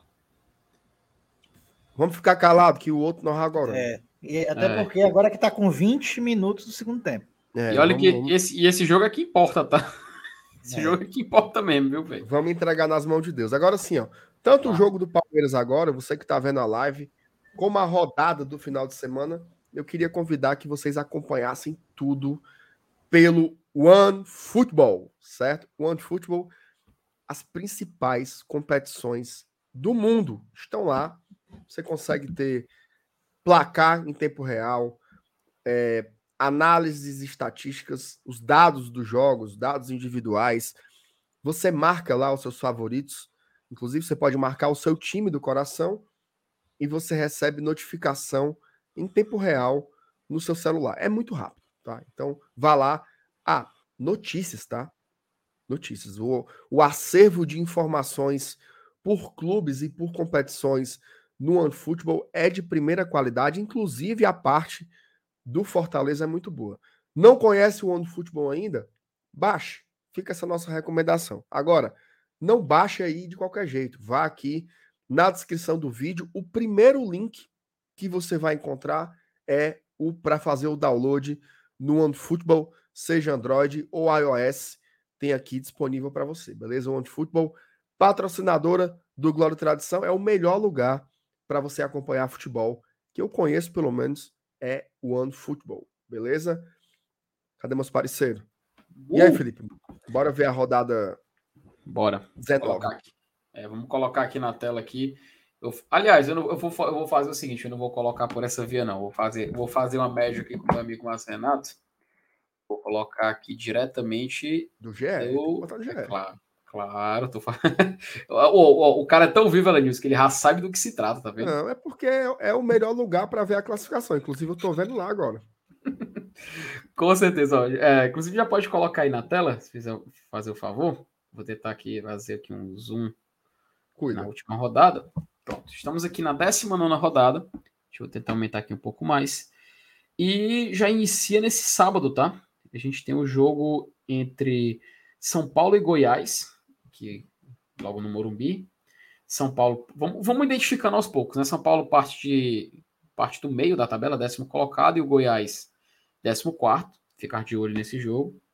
Botafogo e Atlético Paranaense. Atlético Paranaense na parte de cima, Botafogo está aqui em décimo segundo. Ficar de olho também nesse jogo. Havaí e Flamengo. Flamengo está ali em sétimo, Havaí está aqui em décimo terceiro. É, temos Fluminense e Bragantino. Fluminense ele está em quarto colocado, Bragantino oitavo. Esse jogo francamente não nos interessa. Palmeiras e Inter da mesma forma, não nos interessa. Juventude e Ceará interessa bastante. Juventude, inclusive, está logo abaixo do Fortaleza na tabela. Atlético Mineiro e Corinthians. Atlético Mineiro está aqui na parte de cima, terceiro colocado, e o Corinthians é o segundo, não nos interessa. Atlético Goianiense e América, América Mineiro e Atlético Goianiense é um confronto direto na zona, ou seja, um dos dois vai sair pontuando, ou até os dois vão sair pontuando desse jogo. Temos que ficar de olho. Curitiba e Cuiabá se enfrentam na segunda-feira, também ó, o 15 contra o 16, ou seja, temos muito, muitos confrontos diretos. Veremos o Z4 pontuar nessa rodada. E o Fortaleza enfrenta o Santos. À primeira vista, principalmente por esses três últimos jogos aqui que vocês estão vendo na imagem, eu acho que é de grande urgência. Assim, já era, né? Mas agora se mostrou algo imprescindível a vitória do Fortaleza no domingo. Ele tem que vencer esse jogo. Tá, é, tá no mudo, tá no mudo, meu querido, tá no mudo. Perdão. Tem uma coisa aí que é interessante, que é o seguinte. Quando você faz aquela análise dos blocos, dá um dá uma agonia, né? É. Porque você pensa é, no espectro de longo prazo, né? Quanto tempo tem que ser regular, né? Para usar uma palavra que o Aranilson usou, para você conseguir sair dessa. A questão é que, se você olha essa projeção, mirando ali, seja 45, 43, 41, ou a matemática que você acredita que vai dar, a agonia é muito maior do que quando você olha, por exemplo, a rodada seguinte. Eu vou, eu vou, eu vou falar uma frase aqui agora, certo? Veja só. O Fortaleza pode virar o turno a dois pontos de sair da zona. Certo? O Fortaleza pode virar o turno a dois pontos de sair da zona de rebaixamento. Isso significa. Se, se ganhar domingo, deve, deve ficar isso mesmo. Não tem outro efeito? É, aí você diz assim, porra, tem 19 jogos para tirar dois pontos, é impossível? Sabe qual é o problema, Elenil? Sabe porque é o seguinte: quando você mira na projeção 45, 43, 50% de aproveitamento, você está mirando numa projeção baseada em médias. Certo? Quando você pensa no domingo, quem é que você mira? Você não mira nos 45 pontos. Você mira em ganhar do Santos, torcer contra Atlético Goianiense, contra América Mineiro, contra Coritiba, contra Cuiabá, contra Goiás, contra Havaí. Que são times, né, principalmente ali do, do Coritiba para baixo, que estão numa margem de pontuação também muito baixa. Né? Então, olha só como, como existem ângulos também para se olhar. Veja só, virar o turno a dois pontos de sair da zona tem um efeito diferente. É por isso que eu falo. É, eu nem eu confesso que eu nem concordo tanto com o Felipe com essa avaliação sobre o Santos, não, tá? Eu acho que o Santos, eu acho que só vai brigar para cair aí do Havaí para baixo mesmo, tá? Mas eu entendi o que ele colocou, tem, tem os, os, os embasamentos dele. Mas discordando dele e não achando que ganhar domingo, é, é, que jogar domingo é um confronto direto, para mim é o jogo crucial. Vencer o Santos domingo é um jogo crucial para tudo isso. Né? Para você, não. É, o Gustavo diz assim: dois pontos para sair, não, porque como o Felipe disse, o Z4 vai pontuar. O Z4 vai pontuar, mas o Z4 não vai é. pontuar é. todo mundo junto, não. É porque existe é porque a possibilidade. Tem confronto direto, né? É, é mas, o, mas, o, América. mas o confronto direto não é Curitiba e América Mineiro, por exemplo. Não, é não. Que essa seria uma forma de obrigatoriamente levantar o corte para 20. Sim, tá? o que. Sim, o estilo mini peitica. Como, como, como, ele chega, como ele chega com isso? A Fortaleza ganhando, é o jogo do Atlético e início do América empatando, Cuiabá vencendo e isso, só mesmo, porque Cuiabá e Curitiba, a Fortaleza venceu o Santos, Atlético Goianiense e América empatarem e o Cuiabá venceu o Curitiba. Pronto. Fortaleza e Cuiabá vence e América e Atlético Goianiense empatam. Pronto. Dois pontos saem da zona. Aí nesse mesmo site do GF, Felipe, tem como colocar o simulador. Eu tô justamente com ele aberto na outra aba. A gente poderia, a gente poderia colocar aqui rapidinho, é, diferente da peitica, onde hum. a gente torce, né? aqui a gente pode usar uma, uma estratégia mais assim, quem são os favoritos?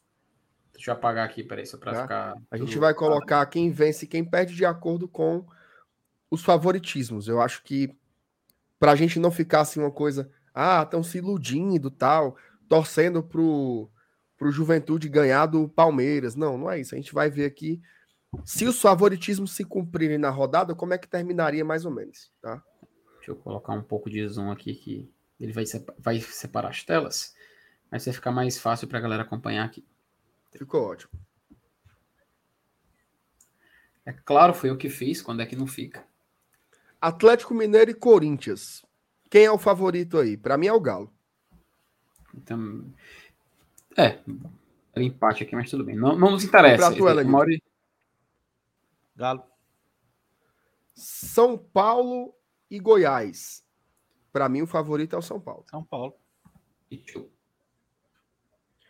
Botafogo e Atlético. Atlético. Esse jogo eu, eu apostaria no empate. E tu, Elenilson? Rapaz, eu acho que o Furacão ganha. Então, deu 2 a 1 um aí, bota a vitória do Atlético. Aí o nosso, vamos colocar nossa vitória, né? Porque é, pariu também. Pelo amor de Deus, né, Não tem como de pensar em outra coisa. Havaí e Flamengo, eu acho que o Flamengo é favorito. Também. Vai com cebolonha. Né? Fluminense e Bragantino, acho que o Fluminense é favorito. Flu também. É. Vocês também? Empate, mas... Flu, flu, Palmeiras flu. e Inter. Eu acho que tem Libertadores, né? Aí. Bota um empate aí. Vamos botar um empatezinho? Eu, eu chutaria no Palmeiras, mas tudo bem. Esse Juventude Ceará é a cara do empate. Será? Não é isso, não é isso, mas também acho a cara do empate. Esse jogo aqui tá marcado, tá marcado, sabe que horas? Ele vai acontecer domingo, ah, domingo 4 da tarde. Domingo 4 da tarde. Tomara Ó, que o, o, o, hora da Fábio, neblina. O Fábio perguntou aqui: temos uma peitica? Então, Fabinho, temos. A, aqui, aqui a gente não coloca o que a gente deseja, né? Até porque se fosse o desejo, eu colocaria Juventude 1 a 0 Mas eu acho que é a cara do empate o jogo. Colocaria. É ajuda a gente. Uhum. É, vocês é. concordam com o empate? Eu concordo, Sim. cara. E o pior é que para o Fortaleza, assim, é claro, se fosse peitica, eu colocaria o que a gente quer, né? Mas é. o empate seria o ideal mesmo, pensando no que o Fortaleza deseja, tá? Pior Isso. que no final das contas o empate seria o que o Fortaleza desejaria. É... Atlético Goianiense e América Mineiro. Esse jogo é chato, hein, cara? Tão chato que para mim esse jogo tá com cara de empate e ele tem que ser empate. É, né? Pela é... fase que vive o Atlético, é capaz dele não conseguir ganhar esse jogo mesmo, não. É difícil aí, cara. Eu acho que também vai ser empate aí. Tá, cara de empate também. Coritiba e Cuiabá. Aqui, aqui é onde vai definir se Fortaleza ficar dois pontos de sair da zona na, na primeira rodada do segundo turno, não. Que é a vitória do Cuiabá. Cara, assim, eu, eu acho que são dois times. O Curitiba começou muito bem, depois deu uma despencada, né? Eu tô achando que o Curitiba vai ganhar esse jogo. Cara, é Couto Pereira, segunda-feira, 8 casa, da noite. Né? Jogando em casa. Noite. E tu, Ó, Alanis? É... Eu acho que o Cuiabá não ganha. Então, pois é, também é acho que não, mas o Cuiabá é um timezinho chato. A gente viu agora aqui há pouco, né?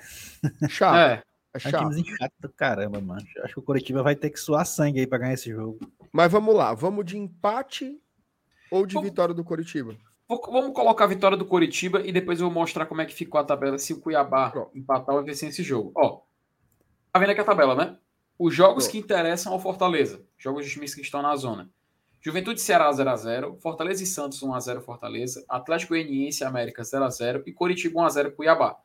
Para o Fortaleza pensar em sair da zona na primeira rodada do segundo turno, ou seja, na vigésima rodada, ele tem que torcer para, para vencer o Santos, óbvio, mas para o empate entre América e Atlético Goianiense e para o Cuiabá sair vencedor. Por quê? Fica assim o Z4 com esses resultados que a gente fez aqui, tá? Ainda no cenário onde o Coritiba sai vencedor. Fortaleza com 17 pontos, Cuiabá com 20. Ele pode até sair na próxima rodada. Ainda tem a chance, ó. Ainda tem a chance. Que seria justamente empurrando o Cuiabá para baixo. Ele, ele sai, assim. Se, se ele o Fortaleza sai. Se o Fortaleza. Assim, veja só. Se na, na vigésima rodada o Fortaleza ganha do Cuiabá, porque é contra o Cuiabá o jogo. Exato, lembrei justamente E disso. Sai da zona de rebaixamento. Uhum. Olha que É, mas aí tem que ver se o América e Atlético também não vão pontuar, né? É, Não, esse não, jogo tem que ser. Mas aí Esse é um jogo tem que ser um né? empate. É, Sim. esse jogo tem que ser um empate. E o pior, ele vai terminar uma hora antes de terminar Não, eu tô falando, eu tô falando na Não, vigésima peraí, rodada. peraí, peraí, peraí. Ah, vigésimo tá falando, né? Peraí, só pra gente também não endoidar e não endoidar o torcedor. Ah. Esse jogo tem que ser empate pra gente sair da zona na vigésima rodada. Isso, na vigésima. É, Completa tô a frase que- com Que América e Atlético também jogam na vigésima rodada. Entendeu? Isso, ex- Uhum. exatamente. Eu, eu só queria que completasse a frase, porque todo mundo tá agoniado com a situação, mas o campeonato não acaba na vigésima rodada. Exato. Não, olha, é Ó. porque o pessoal quer sair logo da zona, claro, é normal, né? Eu, eu, eu só trago de novo os holofotes para Fortaleza e Santos. Porque Fortaleza e Santos é o jogo, veja só, o último jogo do primeiro turno é o jogo que pela primeira vez bota o Fortaleza de verdade na briga. Exato. Porque antes a gente estava assistindo o campeonato, afundado na lanterna. E você ganhando do Santos, você fica ali. Cara, se você tá na zona de rebaixamento, mas você tá sempre por uma rodada para sair, você tá na briga. Certo? Então, não tem jeito, amigo. Tem que ganhar do Santos domingo. Não tem conversa, não tem requenguelo, não tem choro nem vela. É ganhar do Santos domingo no Castelão e, e recuperar esse fator casa, né, Felipe? Isso é uma coisa muito chata também, né? Fortaleza só ganhou três jogos no campeonato inteiro e só um foi em casa. Né? Então, é, é- é ridículo, né? O rendimento dentro do Castelão, né, cara? Cara, isso, isso é, é algo que sempre foi uma força do Fortaleza, se a gente for pensar, né? Sempre foi algo que jogou ao nosso, ao nosso favor. E se a gente for levar em conta, assim, é claro, nos jogos do Campeonato Brasileiro é ridículo do nosso desempenho em casa. Mas se a gente levar na temporada, tá que tava indo ok, cara. Quem, o que joga contra é justamente essa temporada. E esse ano do Fortaleza, é, somente com três vitórias, duas delas fora de casa, só venceu um jogo, ainda foi aquele jogo tenso, completamente questionável, com lances ali na, na possível pênalti do Tite comet- cometendo contra o jogador do, do América, que me faltou o nome agora, e o Voaden acabou não marcando pênalti. Aquilo ali foi o que determinou a primeira vitória e a única vitória em um turno inteiro do Fortaleza. E se o Fortaleza não vencer o Santos, eu acho que ele consegue algo assim, talvez inédito na nossa história. Pelo menos em Série A de Campeonato Brasileiro, é, nesse recorte mais recente, que é passar o primeiro turno inteiro só com uma vitória em casa. Aí, ó, aí é algo que é desanimador, cara. Porque você perde até a confiança dos jogos onde, em tese, você teria mais força, que é jogar dentro do Castelão.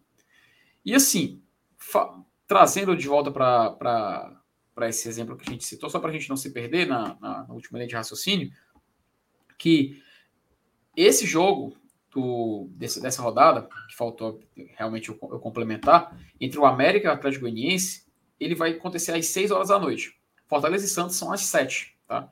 Então, quando for iniciar o segundo tempo de Fortaleza e Santos, a gente já vai saber o resultado desse jogo. E dependendo do, é claro, do desempenho do Fortaleza contra o Santos, podemos já pensar numa possível saída da zona na outra, na outra rodada. Mas é aquela coisa, né? A gente tem que pensar o nosso, a gente tem que fazer o nosso. E como é que a gente faz o nosso? Aí volta de novo pro assunto, que Fortaleza não joga em casa e não consegue seus resultados. Então, cara, sem dúvida nenhuma, assim, eu entendo, eu entendo tu concordar realmente que a gente tem que ganhar em casa e, não, ainda, não, e ainda não considerar o Santos como um time que joga esse campeonato. Mas eu não descarto, sabe? Para mim, a vitória contra o Santos ela é fundamental, tanto para a gente pontuar, mas como para puxar o Santos para esse jogo, puxar o Santos para esse campeonato. Porque, cara, o fator Santos e o fator, o fator Botafogo até, até o pessoal, o conta, mas eu quero ficar de olho nesses dois times, principalmente esse. Então, que domingo a gente consiga sair vencedor dessa, dessa partida na arena. Porque, se, querendo ou não, cara, imagina a gente entrar logo no segundo turno saindo da zona. Isso renova muito a confiança, velho. Porque é a única coisa que ainda joga contra o Fortaleza na temporada. Pô, estadual, Copa do Nordeste, Libertadores, que chegar às oitavas é sucesso. Copa do Brasil, já eliminamos o rival, já estamos nas quartas de final. Ou seja, o que acontecer daqui pra frente, a gente pode já. Eu, pelo menos, já me dou por satisfeito. Então, cara, eu acho que agora o foco é sim Campeonato Brasileiro e sair dessa zona maldita. Tá? Então, por mim, eu vou ficar de olho nesse jogo. É claro, cada um escolhe a forma, se apega no que no que achar melhor. Mas eu vou ficar de olho nesse jogo do América e do, do Atlético e torcendo para o Fortaleza vencer esse Santos. Porque aí na rodada seguinte, basta ele fazer o seu, fazer o seu dever de casa, né? E ficar de olho no América, é claro. Que se aí não adianta de nada a gente ter vencido. É isso aí. É Elenilson, diga aí o que é que você, você achou desse apurado todo aí. É, é uma perspectiva, né? Pensando assim claro. a curto prazo, já no final de semana, pode dar uma animada, mas é aquela história, né? Não adianta fazer. A gente tá aqui há uns 40 minutos fazendo é. ponta. Mas não, o Fortaleza não, minutos, ganhar gente o jogo, tá há várias semanas já fazendo. Há várias semanas, exatamente. Mas depende do Fortaleza, né, cara? Assim, fazer claro. sua parte também, parar de, de viçar em momentos chaves, né, cara? É, a gente tem esse alento aí dessa, né, dessa, dessa linha ascendente aí dos últimos blocos aí que você comentou. Não, porque o, o, o, ruim mesmo foi lá no começo, né, cara? Foi uma sequência muito escrota de, de derrota. Um, um, ponto em seis jogos, amigo. É, um ponto em seis jogos. Aquilo ali foi realmente para afundar mesmo e, e, deixar a gente nessa situação desesperadora. Agora a gente já começa a ver pelo menos a superfície da água, né? Dá para colocar a cabeça de fora. Mas aí já é, é, é, como a gente vira e mexe e chega a essa conclusão. Tem, tem que ser jogo a jogo. E o jogo agora é o Santos. Então a gente tem que focar nesse jogo aí é, eu acho que ganhando domingo, se Deus quiser, vai dar certo. Aí a gente é, tem, tem uma, umas boas perspectivas para o segundo turno, bicho. Mas assim, é, eu vou ficar muito desolado se a gente não conseguir os três pontos domingo. É, eu não sei nem o que dizer, assim, eu acho que. Porra, é, é claro que ninguém vai jogar toalha, porque ainda tem muito chão, mas no jogo que tem para ganhar contra um adversário que não tá essas coisas todas, né? Não vive um bom momento, não vive uma boa fase. E aí a gente não consegue ganhar, a gente vai conseguir ganhar qual? Vai, vai esperar aqueles lampejos que aconteceu lá no Maracanã contra o Flamengo, né? Aquela, aqueles resultados inesperados. Eu, aquilo ali vai acontecer talvez no máximo mais uma vez no campeonato e olhe lá. Né? Diferente do ano passado, que várias vezes aconteceu da gente conseguir resultados improváveis fora de casa. Improváveis que eu digo assim, é, conquista três pontos, conquista de três pontos em jogos considerados grandes e difíceis, atuando fora de casa. Fato que este ano só aconteceu contra o Flamengo. Então, se a gente ficar dependendo dessas zebras, aí nós estamos lascados mesmo. Então a gente tem que fazer o papel da gente é, é em jogos, né, com todo respeito ao Santos, que é um time de uma camisa muito pesada. O pessoal até comentou no chat aqui que ele nunca foi rebaixado, né? Nunca. Mas assim, o Cruzeiro em 2019 também nunca tinha sido rebaixado. Né? Até hoje ele só foi rebaixado uma vez né, em toda a sua trajetória de existência, né? que foi aquele, aquela, aquele rebaixamento. É, não que eu, que, eu, que eu concorde com o Felipe, eu acho que o Santos não vai cair, não, né?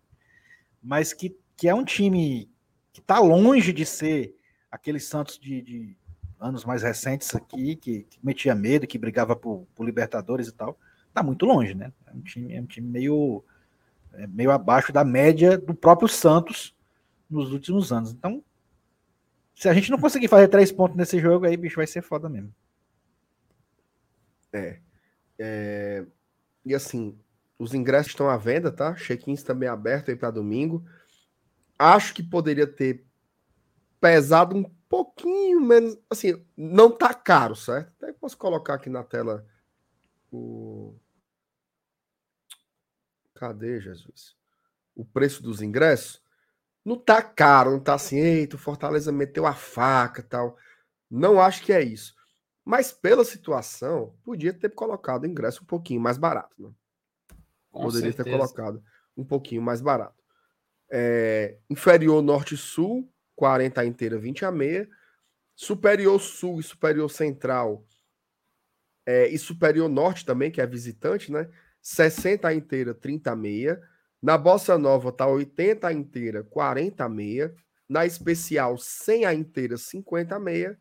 E na premium 200 a inteira e 100 a meia. Tá vendendo em todas as lojas 19 e 18, nas duas lojas da Arena Leão, nas três Tricolaço, na loja do Leão lá do Maracanaú e na Complexo Leão 100.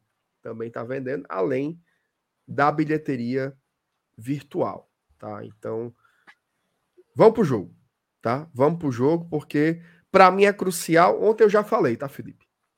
Se o Fortaleza não ganhar do Santos, enquanto torcedor, eu vou continuar torcendo, né? Esperança e tal, não sei o quê. Mas do ponto de vista da análise, eu largo. Certo? Largo porque é demais, né? Aí é você fazer muita conta. Então eu, eu coloco esse peso maior aí para domingo como uma vitória que tem que ser obrigatória. É de lascar você contar com vitórias obrigatórias na Série A, mas o caminho que a gente entrou é esse. Não tem para onde sair que não seja ganhando do peixe domingo na Vila, né? Vamos, oh, na Vila, na Vila meus olhos, no Castelão, né? Que a gente consiga vencer esse confronto aí. Ó, tem uns superchats aqui que ficaram represados, até pedir desculpa pela demora, mas a gente tenta não cortar os raciocínios, né? Então, peço desculpas aí para quem mandou e demorou tanto para ler. Antes, agradecendo ao Davi Santiago, que tornou-se membro aqui do Glória e Tradição. E a gente agradece demais pelo apoio e pela confiança. O Cláudio Carvalhedo escreveu assim: Vou para o jogo do Leão de teimoso que sou. Haja emoção. Isso aí, a gente não, não arreda, não. O David Fonteles, o que acham de ir com um time misto contra o Fluminense, pensando no Cuiabá? O que, que você acha, Lenilson? Cara, isso aí eu acho que é, já foi descartado. Ainda mais, ainda mais agora que a gente acabou é, dando, dando uma certa quantidade ao elenco. Eu não vou falar qualidade ainda, né, porque foi muito pouco que a gente viu dos recém-chegados. Mas agora a gente tem cinco jogadores a mais no elenco. Eu, eu acho que na época que tinha que poupar, não poupou, não vai ser agora que vão fazer, né? Porque a gente já viu várias vezes o Fortaleza jogar uma sequência absurda de jogo, domingo, quarto, domingo, quarto, domingo, quarto. E agora a gente vai ter uma semana de folga, né? Depois do jogo, depois do jogo contra o Cuiabá, né, pelo Campeonato Brasileiro, Fortaleza depois de muito tempo vai passar uma semana sem jogar. Né? Então, eu não vejo motivo agora para estar tá poupando jogador não. Tinha que ter poupado antes. Agora que, que chegou, chegaram mais cinco jogadores, tem o retorno do Robson, que também já, entrou, já chegou a entrar no último jogo. E talvez, né, há uma ligeira perspectiva da gente ter o Tinga, né, de voltar a ser relacionado. Então, eu acho que agora é que não, não faz sentido nenhum poupar jogador, não. Felipe. Cara, assim, é, o jogo é em casa, né? Primeiro jogo é em casa, então também não vejo assim um motivo para a gente, ah, bota um time todo, todo misto e tal. Cara, tem, eu, eu colocar um time competitivo, sabe? Eu não estou dizendo de colocar assim, o melhor que a gente tem, mas eu colocaria um time competitivo pensando em vencer esse jogo. Mas se por acaso o Fortaleza sair derrotado, não conseguir, não conseguir ser, conseguir um placar para poder levar o jogo para o Rio, beleza, acontece. É aquela coisa, a Copa do Brasil para mim, ela, ela pô, pronto, a nossa grande decisão na Copa do Brasil já passou sabe? Para mim era ter, eliminar o nosso rival novamente, ganhar mais um dinheiro de cota. É claro, se a gente for para semifinal é algo gigante, cara. Fortaleza na história dele, até 2020, 2021 a gente só tinha ido para a Copa do Brasil. O máximo que o Fortaleza alcançou era as quartas de final em 2001, cara.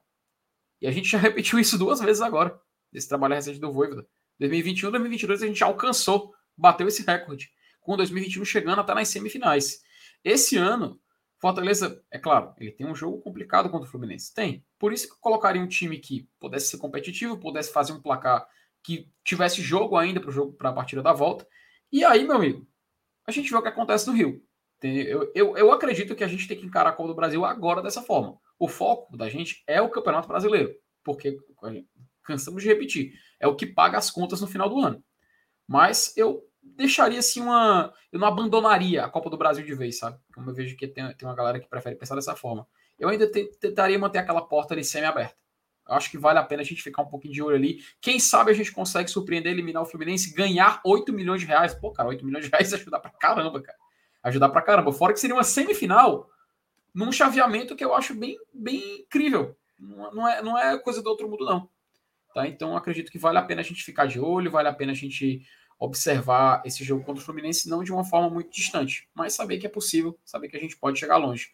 É, e só para confirmar, o outro chaveamento era Corinthians e Atlético Goianiense. Ou seja, cara, eu não abandonaria não, ó. Ficaria de olho. É, eu acho que esse é o tipo de debate que ele só existe entre torcedores. Com certeza. Eu não consigo imaginar os jogadores ou a comissão técnica ou mesmo a diretoria dizendo assim, ó, vamos abrir mão da Copa do Brasil aqui. Não faz o menor sentido. É, é óbvio, né? Na dividida, por exemplo, tem um cara, vamos supor aqui, Benevenuto apresentou alta possibilidade de se lesionar. Você segura ele contra o Cuiabá ou segura contra o Fluminense? Aí eu acho que não tem nem o que pensar, segura contra o Fluminense. A prioridade é a Série A. Mas eu acho que o Elenilson foi muito bem, né, cara? Quando ele fala assim, a gente não fazia isso antes, imagina agora que tem aí mais, mais cinco jogadores, né, como opção. Então eu acho que não tem isso não. Concordo com o Felipe também, é formar um time competitivo para enfrentar o Fluminense, até porque o jogo de ida é muito importante, né? Você uhum. levar de repente uma vitória, mesmo que simples, ou até um empate mesmo, para o jogo estar tá vivo para lá. Fortaleza pode ser chato, né? Nesse sentido aí contra o Fluminense. Então não dá para abrir mão da, da, da, Copa do Brasil, senão. Até porque, convenhamos, né? É, todo mundo dizia que a Libertadores era a principal culpada pela situação do Fortaleza no campeonato, né? E a gente passou seis rodadas jogando só a Série A e foi fumo atrás de solo. Né? Então, não tem garantia nenhum que se você botar o Sub-23 na quinta-feira contra o Fluminense, a gente vai ter um resultado bom no final de semana seguinte. Então, é colocar realmente o que tem de melhor. É...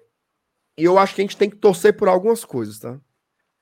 A primeira delas, torcer pela pronta recuperação do Fernando Miguel. Tá? Eu acho que. É, com... a, e a situação a ausência... dele, né? Só, só, só, é atualizada, infelizmente, uma hora antes do jogo, né? Departamento é. médico é. do Fortaleza só dá notícia oficial sobre jogadores contundidos uma hora antes do, de cada jogo. Não sai nada, Lenilson. E, nada. e, a, e, e, com, e, como eles estavam em viagem, o último boletim ele é muito vago, né? Que ele fala assim: desconforto muscular. Né? Isso, isso pode ser uma lesão e pode não ser nada. Né? Ele pode só ter sentido ali na hora do, do aquecimento, sei lá, ou num treinamento, e o treinador deu uma segurada até voltar para Fortaleza e fazer os exames. Então vai ficar o suspense aí sobre o Fernando Miguel até domingo. Né? Isso daí não tem como. Porque domingo, ele jogando, a gente sabe que tá tudo certo. E se ele não jogar, vai ter o boletim médico mais detalhado. Né? Dizendo o que é que é, se é uma lesão, se é um estiramento, sei lá que diabo é. Superchat aqui do Ramon. Ramon Oliveira, poupar é o caralho. Abrir mão de quase 8 milhões não dá. Essa grana para o clube é super importante para tal mudança de patamar, incluir isso. É, por aí. Não tem como. Não existe, cara. Isso é. É resenha de, de, de torcedor. Realmente, na, na vera, na vera, na vera mesmo, não tem como você você abrir mão. Parece que o jogo do Palmeiras acabou. Terminou quanto, Lenilson? Acabou 1 a 0 o Boa. gol do Gustavo Scarpa e o Palmeiras não deixou escarpar o resultado. Minha nossa. Com, com, essa. Com essa. com esse comentário é. infame do Elenilson, a gente vai encerrar aqui mais uma live. Quase duas horas aqui. Foi um debate muito bom, tá? Amanhã estaremos de volta, às uhum. 20 horas, com mais uma live aqui no GT. Já focando um pouco mais no Santos, né? Começando a pensar mais detalhadamente no final de semana, a gente se encontra, tá? Desejo a vocês uma boa noite e pedir uma coisa, tá? Poucos likes hoje, tá? Pois é. Pouquíssimos é. likes hoje. Não chegamos nem a 500 likes. Então, se você não curtiu ainda essa live, faça isso, que a gente agradece demais, tá? Acaba que os dois resultados hoje da noite foram mais ou menos, né? O, o, o do Palmeiras foi muito bom mas o do Cuiabá podia, podia ter sido melhor se o Galo não, não é. entrega a paçoca ali nos, nos acréscimos dos acréscimos, né? Olha, eu cobrei, a turma chegou junto, já passamos dos 500 likes. Obrigado ah. demais, rapaziada. Tamo juntos, tá? Obrigado por acompanhar o GT. A gente tá chegando nos 30 mil inscritos, certo? Muito bem lembrado. Ainda se inscreva. Tem aquele teu amigo fuleiragem que torce Fortaleza e não conhece ainda o GT? Mostra para eles Manda um linkzinho lá, ei, macho, veja, veja isso aqui, os cabas são bons, os cabas são marromeno, ou os cabas para falar besteira, seja lá o que você disser, mas indique aí para a turma acompanhar, ok? Cheiro para todos. Valeu, Elenils Felipe, tamo juntos aí. Valeu. Prazer estar com vocês Valeu. mais uma vez. A gente se encontra até amanhã. Tchau, tchau.